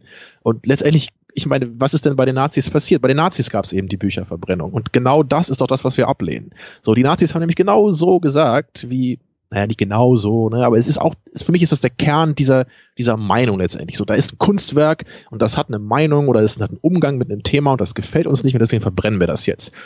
Und ich, ich will einfach einfach diese, diesen Mechanismus, den will ich einfach nie wieder haben, in keiner Form. Ich will einfach, dass jeder Mensch sein Kunstwerk so machen kann, wie er das will. Und natürlich, ist, es gibt halt diesen Volksverhetzungsgedanken, da bin ich auch bereit, den irgendwie zuzulassen und darüber nachzudenken. Aber wenn wir da irgendwie bei, bei Tarantino-Filmen mit anfangen, also dann ist dieses Wort, ja. glaube ich, falsch verstanden. So, das ist dann was anderes als, als NPD-Plakate, die offensichtlich ne, mit irgendwelchen antisemitischen Botschaften provozieren wollen und sowas. Das ist was anderes, finde ich. Ne? Ich glaube, du springst da aber auch ein bisschen zu schnell und zu weit. Also, wir haben nicht äh, mehr so viel Zeit, ja. Nee, nee, aber deswegen, aber ähm, ich habe das, das stimmt schon, ich habe viele Sachen jetzt in einen Topf geworfen, um das mal ganz grob zu umreißen, wie ich dazu stehe. Also ich wollte halt nur stark machen, dieses, ich mag einfach diese Tabuisierung nicht und ich mag das halt nicht zu sagen, wenn sich jemand davon beleidigt fühlt, dann hat er das Recht äh, zu sagen, dieser Film gehört indiziert oder so. Er hat immer das Recht zu sagen, ich will den nicht sehen und ich kann den auf den Tod nicht ausstehen. Das kann er immer sagen für sich selber oder meinetwegen auch für seine Kinder oder was auch immer. Aber er muss trotzdem, finde ich, akzeptieren, dass vielleicht für andere genau das die richtige Form ist, sich damit auseinanderzusetzen. Wir hatten da auch schon mal, ich glaube auch bei, bei Glorious Bastards haben wir da auch schon so, so drüber gesprochen. Also es ist, es ist halt, ähm, also erstmal ja, aber ähm, Gleichzeitig muss auch jede Kritik möglich sein. Also das ist mir halt auch ganz, ganz wichtig. Wenn wir sagen, wir lassen Werke zu, wir wollen äh, auch in der Kunst so viel oder alles irgendwie erlauben und möglich machen, Punkt, dann muss aber auch jede Kritik möglich sein. Dann, ja, klar. Dann, dann muss Empörung, dann muss Ablehnung, dann muss Abscheu äh, vor dieser Kunst und vor diesen Werken aber genauso zulässig sein. Und das muss auch hingenommen werden können. Da darf sich auch ein Künstler nicht zurückziehen und sagen, hier, schau dir mein Werk aber an, weil ich habe das Recht, es zu, zu machen und, und ich habe ja ne, das Recht zu sagen, das bedeutet gleichzeitig, ich habe das Recht, dass du mir zuhörst. Und da haben wir auch schon, ohne Mikrofon haben wir da auch schon ganz, ganz viel und ganz oft drüber gestritten und diskutiert, dass halt so dieses Recht auf ähm, Recht auf Kunst heißt nicht automatisch Recht auf ähm, Kunst zu rezipieren. So. Also, ne, also ein Film wie Inglourious Bastards, ist nur ein Beispiel, äh, hat durchaus das Recht, äh, äh, äh, gemacht zu werden. Und ich finde, das ist auch gar nicht mal so sehr das, das richtige oder das gute Beispiel, so, weil ich finde den jetzt auch nicht besonders ähm, anstößig oder äh, falsch, ich habe es halt nur gewählt, weil ich es eben sehr oft dazu gehört habe, weil es eben mein Lieblingsfilm ist, ich äh, und ich mich damit eben viel auseinandergesetzt habe. Ja, ja. Ich meine auch, ich finde bei dem ist es eigentlich auch wieder genau das Ding. So ein Tarantino, der da irgendwo in Hollywood sitzt, in den USA sitzt, hat viel eher das Recht, diesen Film zu machen, als jetzt jemand, der aus Deutschland kommt. So, da fände ich das auch schon wieder irgendwie ein bisschen, äh, da fände ich, da fände ich das glaube ich schwieriger. So, aber ähm, es gibt halt nicht das Recht darauf, dass dieser Film auch geguckt wird. Also wenn nee, sich klar. Gesellschaft dazu entscheidet, dass sie diesen Film nicht will, dann floppt er hoffentlich auch irgendwie so an den Kinokassen, äh, dass damit auch ein Statement gesetzt wird und gesagt wird, oh, anscheinend äh, will den einfach niemand. So. Und das muss halt auch möglich sein. Es muss auch möglich sein, es muss auch möglich sein, äh, empört zu sein, empört sein zu können. Ja. Ich will ja dabei sogar die Empörung dann gerne hören. Mich interessiert das ja auch. Ne? Ist ja nicht so, dass ich nur Lobeshymnen zu dem Film hören will. Ja. Im Grunde sogar weniger, weil die brauche ich nicht, weil die, ich weiß selber, warum man den Film toll finden kann. Das ist mein Lieblingsfilm, ja. Mich interessiert das ja, warum Leute das vielleicht anstößig finden oder sowas. Ich bin da auch durchaus in einem Dialog interessiert. Was ich halt immer nur nicht mag, ist halt, wenn wenn dann eben ne, diese, diese Geschichte kommt mit sowas gehört verboten oder so. Und ich, ich will auch nur betonen, das ist ja auch in den seltensten Fällen so, dass Leute das sagen aber man hört es eben manchmal und das, das finde ich da einfach nicht in Ordnung, dass irgendwie auf so eine Geschichte wie NPD oder so, wo man halt über Verbote diskutieren kann, mhm. weil da gibt's halt einfach Punkte, die gesetzeswidrig sind, etc. So, aber das andere ist halt ein Kunstwerk, und also ich, ich würde ja sogar echt so weit gehen und sagen, wenn selbst sowas wie Inglorious Bastards schon, schon so problematisch sein soll, dass man es verbieten müsste, also was müssen wir denn dann alles noch verbieten, bitte? So, aber ich meine, vielleicht, ich empfinde es natürlich ich einfach auch anders als andere Leute, klar. Ich, ich habe mich damit auch, auch noch nie so weiter auseinandergesetzt. Das wäre eigentlich auch nochmal eine spannende, auch eine spannende Frage an, an, an, an unsere eigene Geschichte, so ähm, wie halt auch diese, ne, dieser Paragraph der Volksverhetzung, wie das alles auch rechtlich und historisch und gesellschaftlich gewachsen ist, weil damit stehen wir auch relativ alleine da. Natürlich aus gutem Grund äh, sind Symboliken hier in Deutschland verboten. Aber es wird dann halt so spannend, wenn du diesen Blick von außen drauf hast. Und in den USA ist das Hakenkreuz halt nicht verboten. Hier natürlich schon. Und da gibt's ja auch immer wieder die Streitereien, äh, die sagen, ja, aber ist das nicht eigentlich längst überholt? Und dann wird es teilweise auch gegen äh, Leute angewandt, die halt sich offensichtlich gegen das Symbol stellen. Und dann wird aber auch gesagt, ja, aber du bildest ein Hakenkreuz ab, obwohl es durchgestrichen ist und so. Also es ist eigentlich ja, irgendwie auch spannend, sehr schwierig, dass, ne? dass wir halt, dass wir halt diese Gesetze haben und dass wir auch diese Grundlage haben. Und natürlich haben wir die aus gutem Grund. Und äh, äh, das, das wäre auch nochmal interessant herauszufinden, wie da diese Gesetze geschrieben wurden und und und und äh, wo sie herkommen und Ähm, ja, auch mit, halt dieser, bei der ganzen Sache, mit, mit dieser Holocaust-Leugnungsgeschichte, ne? Das ist ja auch so eine Gesetzeslage. Ich kenne mich da jetzt halt auch nicht perfekt aus. Aber rein philosophisch gesehen ist es natürlich super schwierig, sowas jetzt zu rechtfertigen. Und das ist im Grunde ist es auch ein Dilemma. Also man, man kann halt da keine perfekte Lösung finden, weil du hast immer eben diese freie Meinungsäußerung auf der einen Seite, die einfach ein Wert ist, an die wir, glaube ich, fast alle glauben hier in, in einer westlichen demokratischen Gesellschaft. Und auf der anderen Seite hast du dann eben so die Verbreitung von negativen Gedankengut, was man einfach auch von freier Meinungsäußerung unterscheiden kann. Ja, ja. ja. aber, aber diese Unterscheidung ist eben total schwierig. So, aber es gibt halt einen Unterschied, ob ich jetzt einfach in einem privaten Rahmen irgendwie was sage zum Beispiel oder auf einem Marktplatz, ne, ganz platt gesagt. Es gibt halt einen Unterschied, ne, ob ich vers versuche, Leute zu verführen und ihnen mit falschen Fakten, ne, sie zum Beispiel zu was anzustiften. Ne, ich kann natürlich auch mich, mich vor ein Asylantenheim stellen und dann irgendwie Leute äh, versuchen anzuheizen, dass sie ein Verbrechen begehen. Ne, das ist ja was ganz anderes, als wenn ich jetzt mich meinetwegen in einer Debatte, in einer Talkshow irgendwie ne negativ über Asylanten äußere. So, also ich glaube, Asylanten immer, immer eine andere Situation. Begriff. Ich glaube, Asylanten ist auch der falsche Begriff, aber äh, der ist, glaube ich, auch schon wieder politisch gefärbt. Ja, heutzutage sind es Migranten, äh, Asylanten ist natürlich auch nochmal was anderes. Ja, also ja, da, darum geht es auch nicht speziell, aber du weißt, was ich meine. Ne? Dieses, ich, ich meine nur sagen, die, die Situation ist einfach immer mitentscheidend, in welcher Form eine Meinung geäußert wird. Und es gibt natürlich keine Meinungsäußerung ohne Situation. Ne, ich, ich, muss ja eine Meinung immer in irgendeiner Situation äußern, sonst kann ich sie ja gar nicht äußern. Und genau, aber, aber genau das, das trifft halt so ins, ins Schwarze, was halt eben jetzt gerade Problem der Gegenwart auch ist. Dass halt, das ist so meine Perspektive, meine, meine Wahrnehmung, dass halt, wir sind, wir sitzen alle wie die Frösche im Kochtopf und es wird halt so stetig, wird's immer heißer und wir merken halt nicht, wie heiß und wie sehr das Wasser schon brodelt, weil genau das ist ja auch das Problem. Also äh, ich habe lange Zeit genauso genauso abstrakt, theoretisch und absolut gedacht wie du, aber je mehr sich das politische Klima aufheizt, desto froher und stolzer bin ich irgendwie auch darauf, dass wir zumindest mit entsprechenden Paragraphen und Gesetzen die Problematik anerkennen schon mal.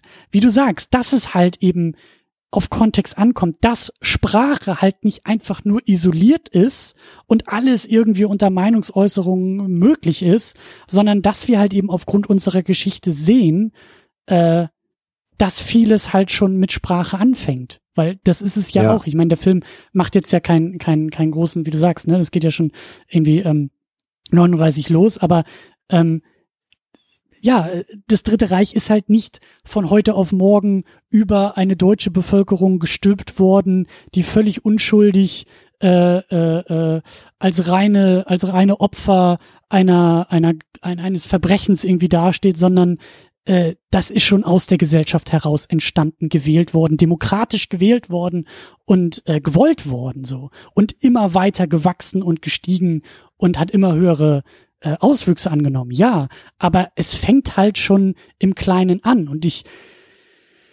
das meinte ich halt auch schon so am Anfang. Wir sehen halt, wie, wie Demagogen, wie, wie, wie Sprache als Machtinstrument, als Entwürdigung, als politisches Schwert wieder benutzt wird,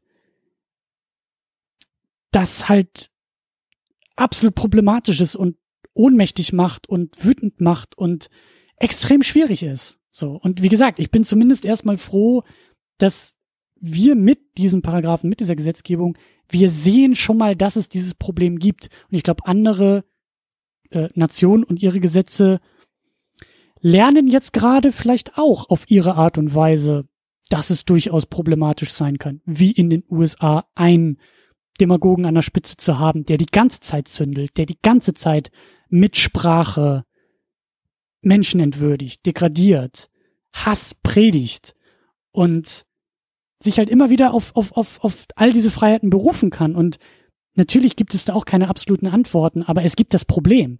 Und ähm, ich glaube, dass ähm, ja manche äh, manche äh, politischen Systeme äh, jetzt gerade mit diesem Problem zum ersten Mal oder anders konfrontiert werden als ja. sonst. So. Sehe ich absolut auch so. Ja, es ist allein, dass dadurch eben diese Awareness, ne, wie man das, was man das so schlecht äh, ja. übersetzt kann, ja, genau, Bewusstsein sagt man, glaube ich, ne, dass das damit ähm, eben gesteigert wird, ist ja schon mal eine, eine wichtige, ein wichtiger Faktor. Ne, wie man das eben rechtlich so lösen kann, dass da eben im Grunde jeder mit zufrieden ist am Ende, das sehe ich einfach auch nicht. Ich, ich finde es halt beides irgendwie blöd. Ne? Ich finde es halt blöd, einfach zu sagen, du darfst halt in jedem Kontext immer alles sagen. So, das geht einfach gesetzlich dann auch nicht weit genug. Aber gleichzeitig zu sagen, wir müssten manche Meinungsäußerungen verbieten, fühlt sich auch total falsch an und irgendwie auch antidemokratisch. Ne, weil eben auch in meinem Bewusstsein ist eine, eine starke Demokratie ist eben gerade dadurch stark, dass sie auch konträre Meinungen zulassen kann. Und das ist ja ein integraler äh, Unterschied eben zu einem totalitären Regime, was seine Macht immer dazu nutzt, um alle anderen Meinungen zu unterdrücken. Aber genau wie wir eben gesagt haben, so es ist einfach, der Kontext ist halt entscheidend und freie Meinungsäußerung hört dann irgendwie irgend, irgendwann auf, wenn ich vielleicht eben ja. wirklich auf einem Marktplatz stehe und irgendwelche vollkommen abstrusen Botschaften predige und ne, behaupte, mich auf irgendwelche Fakten zu stützen, die einfach nicht stimmen und solche Sachen. Das ist, ja, es ist dann, dann ist es halt total schwierig, wie man damit umgeht. Aber dass man irgendwie damit umgehen muss, ne, wird immerhin dann als Problem ne, her herausgestellt. Und das ist auf jeden Fall schon mal ein wichtiger Aspekt davon. Ja. Also und, und, und, wenn es halt dazu führt, dass wir einfach permanent diese Debatte führen, ja, ja, wo eben ja. diese freie Meinungsäußerung aufhört und, und äh, anfängt, dann ist ja auch schon mal was gewonnen dabei. Weil dann ist immerhin immer dieses Bewusstsein ist halt da, hier ist es gefährlich. Ja, und ich glaube, das ist zum Beispiel auch das, was einfach in den USA gerade so, so stark passiert, dass halt äh, durch, durch Trump, durch den Präsidenten, der ja alle ähm, ungeschriebenen Gesetze, also alle, alle, ja nicht mehr Gesetze, aber alle, alle äh, Formalitäten sprengt und eben ja auch ständig ähm, Dinge tut, sagt, macht oder auch nicht macht, von denen gerade die Amis auch immer dachten oder jetzt erst merken, ach so, das geht einfach so? Oder das geht einfach so nicht?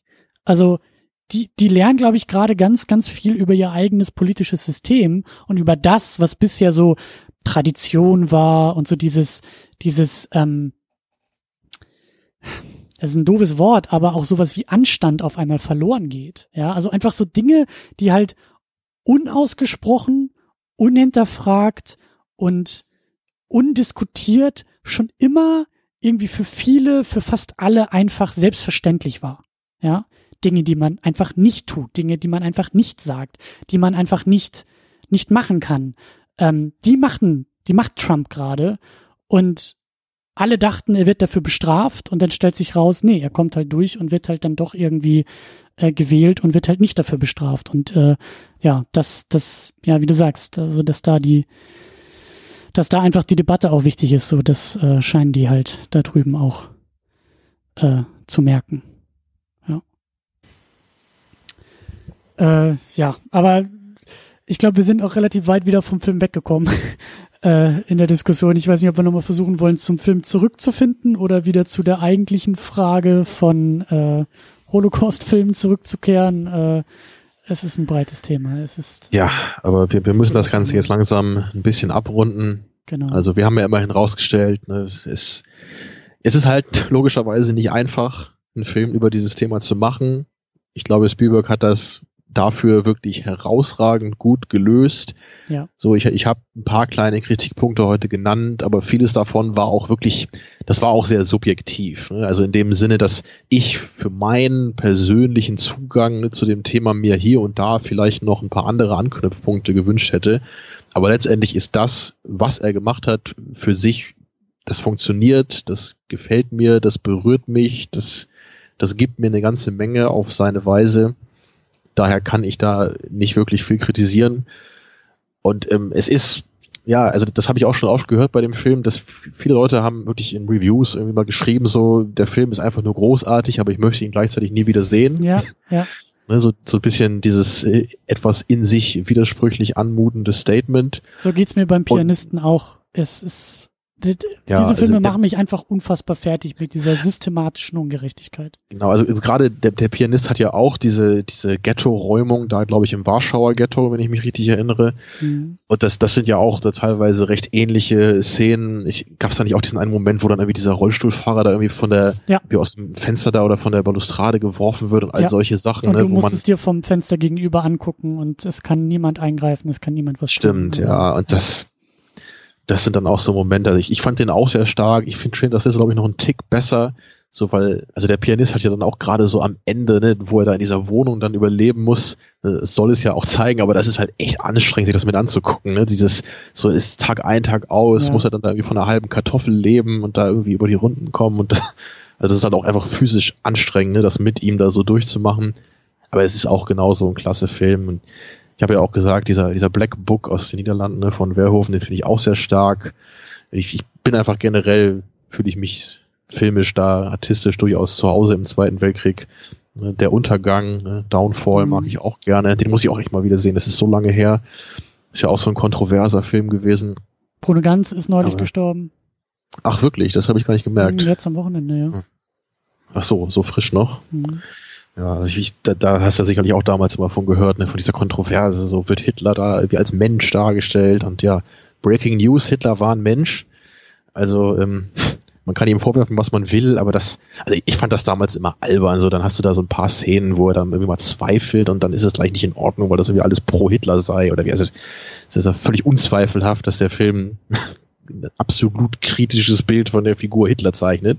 Mhm. Also ähm, naja, also da, da hat man, glaube ich, nur gesehen, das haben wir jetzt nicht so viel angesprochen noch, aber diese Tabuisierung, die findet natürlich auch immer noch statt. Das finde ich auch so ein ganz interessantes äh, Doppelverhältnis, was dieses Thema ne, Zweiter Weltkrieg, Holocaust irgendwie hat in Deutschland, weil es gleichzeitig für meinen Geschmack omnipräsent ist, aber irgendwie auch tabuisiert wird gleich.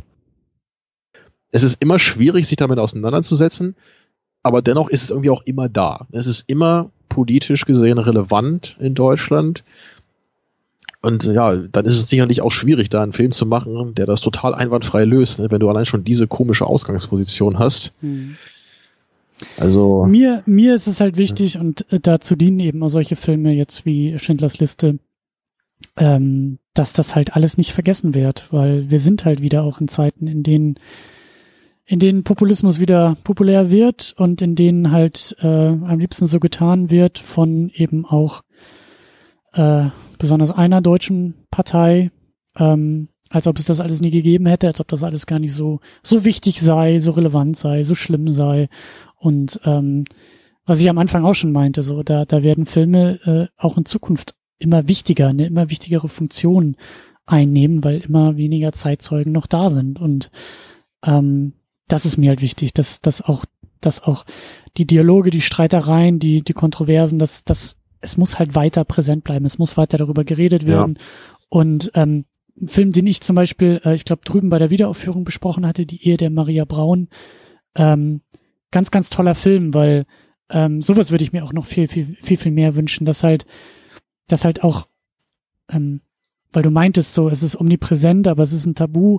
Gleichzeitig habe ich immer noch das Gefühl, es wird aber auch nicht radikal und offen genug darüber geredet, was da eigentlich passiert ist. Es wird halt schnell irgendwie gesagt, was ich so meinte mit, naja, da ist halt irgendwie so Hitler über Deutschland hinweggefegt und ja, wir sind äh, da irgendwie äh, übermannt worden und äh, wir sind ja auch irgendwie nur ein äh, äh, in, in, in irgendeiner Opferrolle zu identifizieren und ähm, so, nee, das sehe ich halt alles auch nicht. Da ist halt wirklich auch mit mit Absicht und mit Wohlwollen und mit Überzeugung etwas vorbereitet worden und etwas und, und Grundlagen gelegt worden. Und all das, finde ich, sollte viel, viel mehr aufgearbeitet werden und auch viel wütender aufgearbeitet werden und nicht, nicht nur schnell wieder zurück zum Wirtschaftswunder und alles war gut, sondern ich habe immer noch das Gefühl, dass da deutsche Geschichte auch noch nicht ganz, obwohl sie immer wieder, wie du sagst, auch präsent ist und auch immer erzählt wird und auch immer dargestellt wird, aber ich weiß nicht, ob wir da auch unsere Lehren rausgezogen also haben. Also vielleicht wäre mein Vorschlag dazu, also das, das will ich jetzt abschließend nochmal sagen, weil ich, ich habe das Gefühl,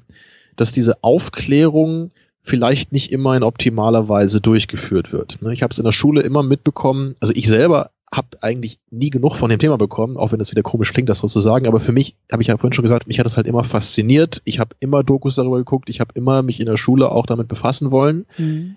Aber ich habe immer gehört dann oder immer mehr, auch im Laufe der Schulzeit, anderen Schülern so in meinem Alter damals ist das irgendwann auch einfach ein bisschen zu viel geworden. Man hat dann irgendwie das Gefühl bekommen, anscheinend bei denen so, es wird immer und immer wieder gesagt, es ist so wichtig, setz dich damit auseinander, bis man dann irgendwann an diesen Punkt kommt, dass man irgendwie denkt, ich, ich will das jetzt irgendwie nicht mehr. So, ich, ich habe mich damit auseinandergesetzt und jetzt reicht's mir irgendwann auch mal. Und das darf natürlich nicht passieren. Das, das willst du ja auch nicht erreichen. Du willst es ja nicht den Leuten so lange eintrichtern, bis sie es nicht mehr hören können, sondern du willst ihnen, Was denn auch der Nährboden für diese rechten Strömung wieder ist. Genau, ne? genau das wollte das ich ja gerade. Ja? Genau dazu wollte ich halt hin. Dieses ähm, sorg dafür, dass es den Leuten nicht zum Hals raushängt und versuch auch nicht, die Leute zu viktimisieren dann. Oder sag halt nicht so, dass es, ich finde das zumindest, das will ich jetzt nicht noch groß aufmachen, aber ich finde es halt auch immer schwierig, wenn man dann sagt, so als Deutscher hat man eine gewisse Verantwortung und so. Da, da verstehe ich dann schon, wenn man jetzt irgendwie Ge Geburtsjahr 1995 ist und dann wird immer gesagt, du hast ja. irgendeine Verantwortung hier, irgendwas, so, sorry, ich, ich bin irgendwie 50 Jahre äh, nach dem Ende des Zweiten Weltkriegs geboren, was soll ich da für eine Verantwortung haben?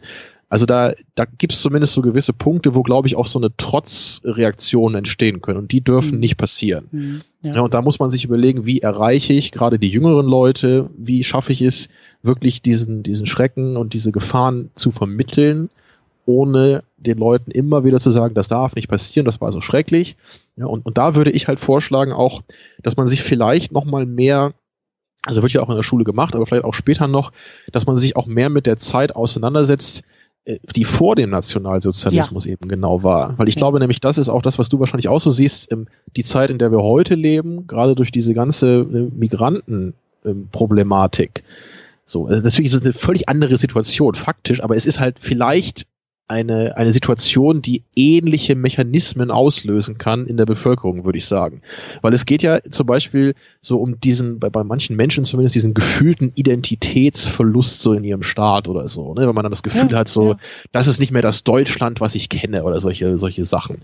Und das, das muss ja damals also ein ähnliches Gefühl gewesen sein, so nach dieser, ne, dieser Schmach des verlorenen Ersten Weltkriegs.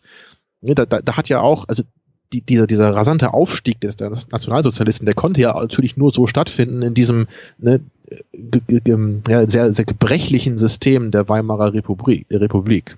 Und natürlich sind wir heute keine Weimarer Republik, aber wir haben dennoch eine gesellschaftlich sehr ungewöhnliche und lange nicht mehr so dagewesene Situation, dass wir plötzlich Millionen von Migranten in unserem Land haben, was natürlich gesellschaftliche und politische ähm, Auswirkungen hat. Ja, und da muss man eben gucken, hey, äh, finden wir hier vielleicht ähnliche Mechanismen, die dazu führen können, dass rechte äh, extremistische Strömungen stärker werden können. Und ich denke, das sehen wir in den letzten Jahren immer stärker, dass das der Fall ist. Also müssen wir da vielleicht versuchen, mal Parallelen zu ziehen und nicht immer gleich bei dem Holocaust anzufangen, sondern vielleicht eher zu gucken, ja, was, ja. was sind denn die Problematiken, die in unserer Gesellschaft eine solche extremistischen Strömung begünstigen können? Also vielleicht noch stärker eben so in, in diese Richtung gehen. Das wäre mein Vorschlag. Ja.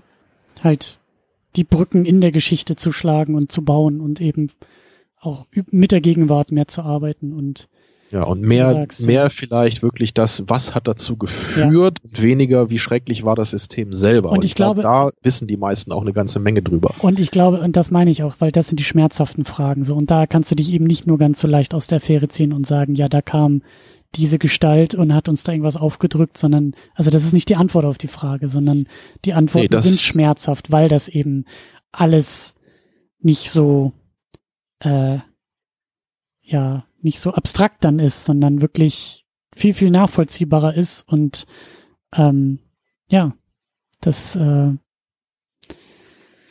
da steckt halt die Gefährlichkeit denn drin. So ja, die Gefährlichkeit von Leuten, die dir immer versprechen, ne, wir machen Deutschland wieder so wie früher oder we make America great again und ja. solche Parolen, das, das ist einfach so ein, so ein ähnlicher Geist, glaube ich, der, also es ist eine ähnliche, ähnlicher Mechanismus, der da mitschwingt. Ne? Ja. So dieses, ja. wir erinnern an früher, wir wollen starke Persönlichkeiten, die klare Verhältnisse schaffen und das, das sind immer so Parolen, die man mit sehr großer Vorsicht genießen sollte. Ja. Ach, Tamino, ich weiß gar nicht, wie wir aus dieser Nummer hier irgendwie wieder rauskommen sollen. Ähm, Ja, ich hoffe, wir sind dem Film oder dem Thema einigermaßen gerecht geworden. Das hoffe ich auch, ja. Gleichzeitig ist es auch absolut unmöglich, das zu tun mit irgendwie, äh, weiß ich nicht, was haben wir auf dem Tacho, zweieinhalb Stunden oder so. Ähm, auch der Film ist eigentlich unmöglich, ähm, irgendwas gerecht zu werden, aber es sind alles Versuche, äh, sich der Sache anzunähern. Ja, ja, und mehr kann man ja eigentlich auch nicht erwarten. Also und, und den Versuch, den Spielberg hier gemacht hat, so um das noch ein letztes Mal zu sagen, ich, ich finde es wirklich großartig. So, das ist, es ist für mich einfach auch noch eine besondere Leistung, eben einen Film zu machen, der so gut funktioniert. Ja. Wenn, wenn du eben so ein, so ein Thema hast, was von so vielen Seiten aus auf so viele verschiedene Weisen auch missverstanden werden kann. Also da dann so einen Weg zu finden, der für die allermeisten Menschen gut zu funktionieren scheint, der auch gerade von der Opferseite aus ja auch größtenteils sehr positiv rezipiert wird, soweit ich weiß. Also damit hat man, glaube ich, schon mehr erreicht, als das die allermeisten Filmemacher hätten schaffen können. Ja.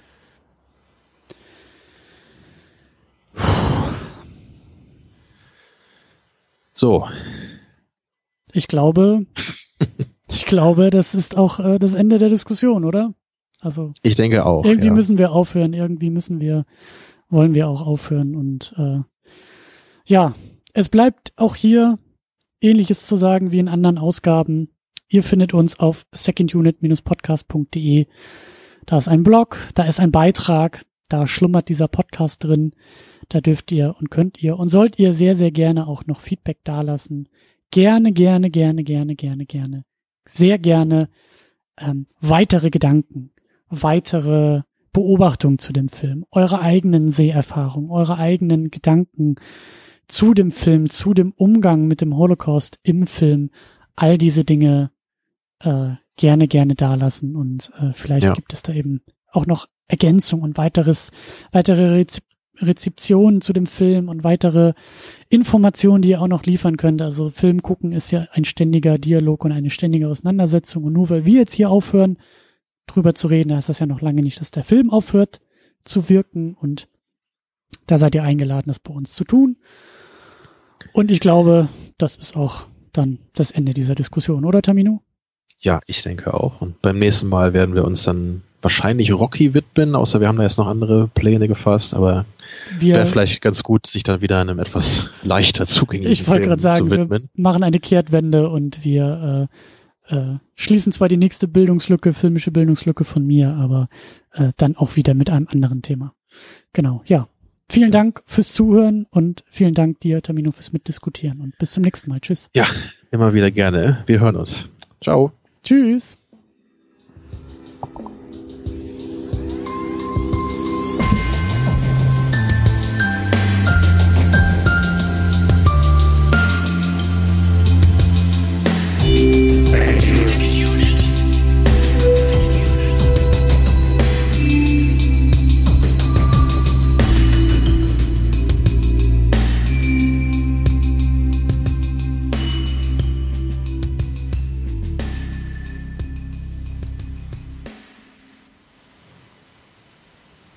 Die Second Unit ist das Ergebnis harter Arbeit.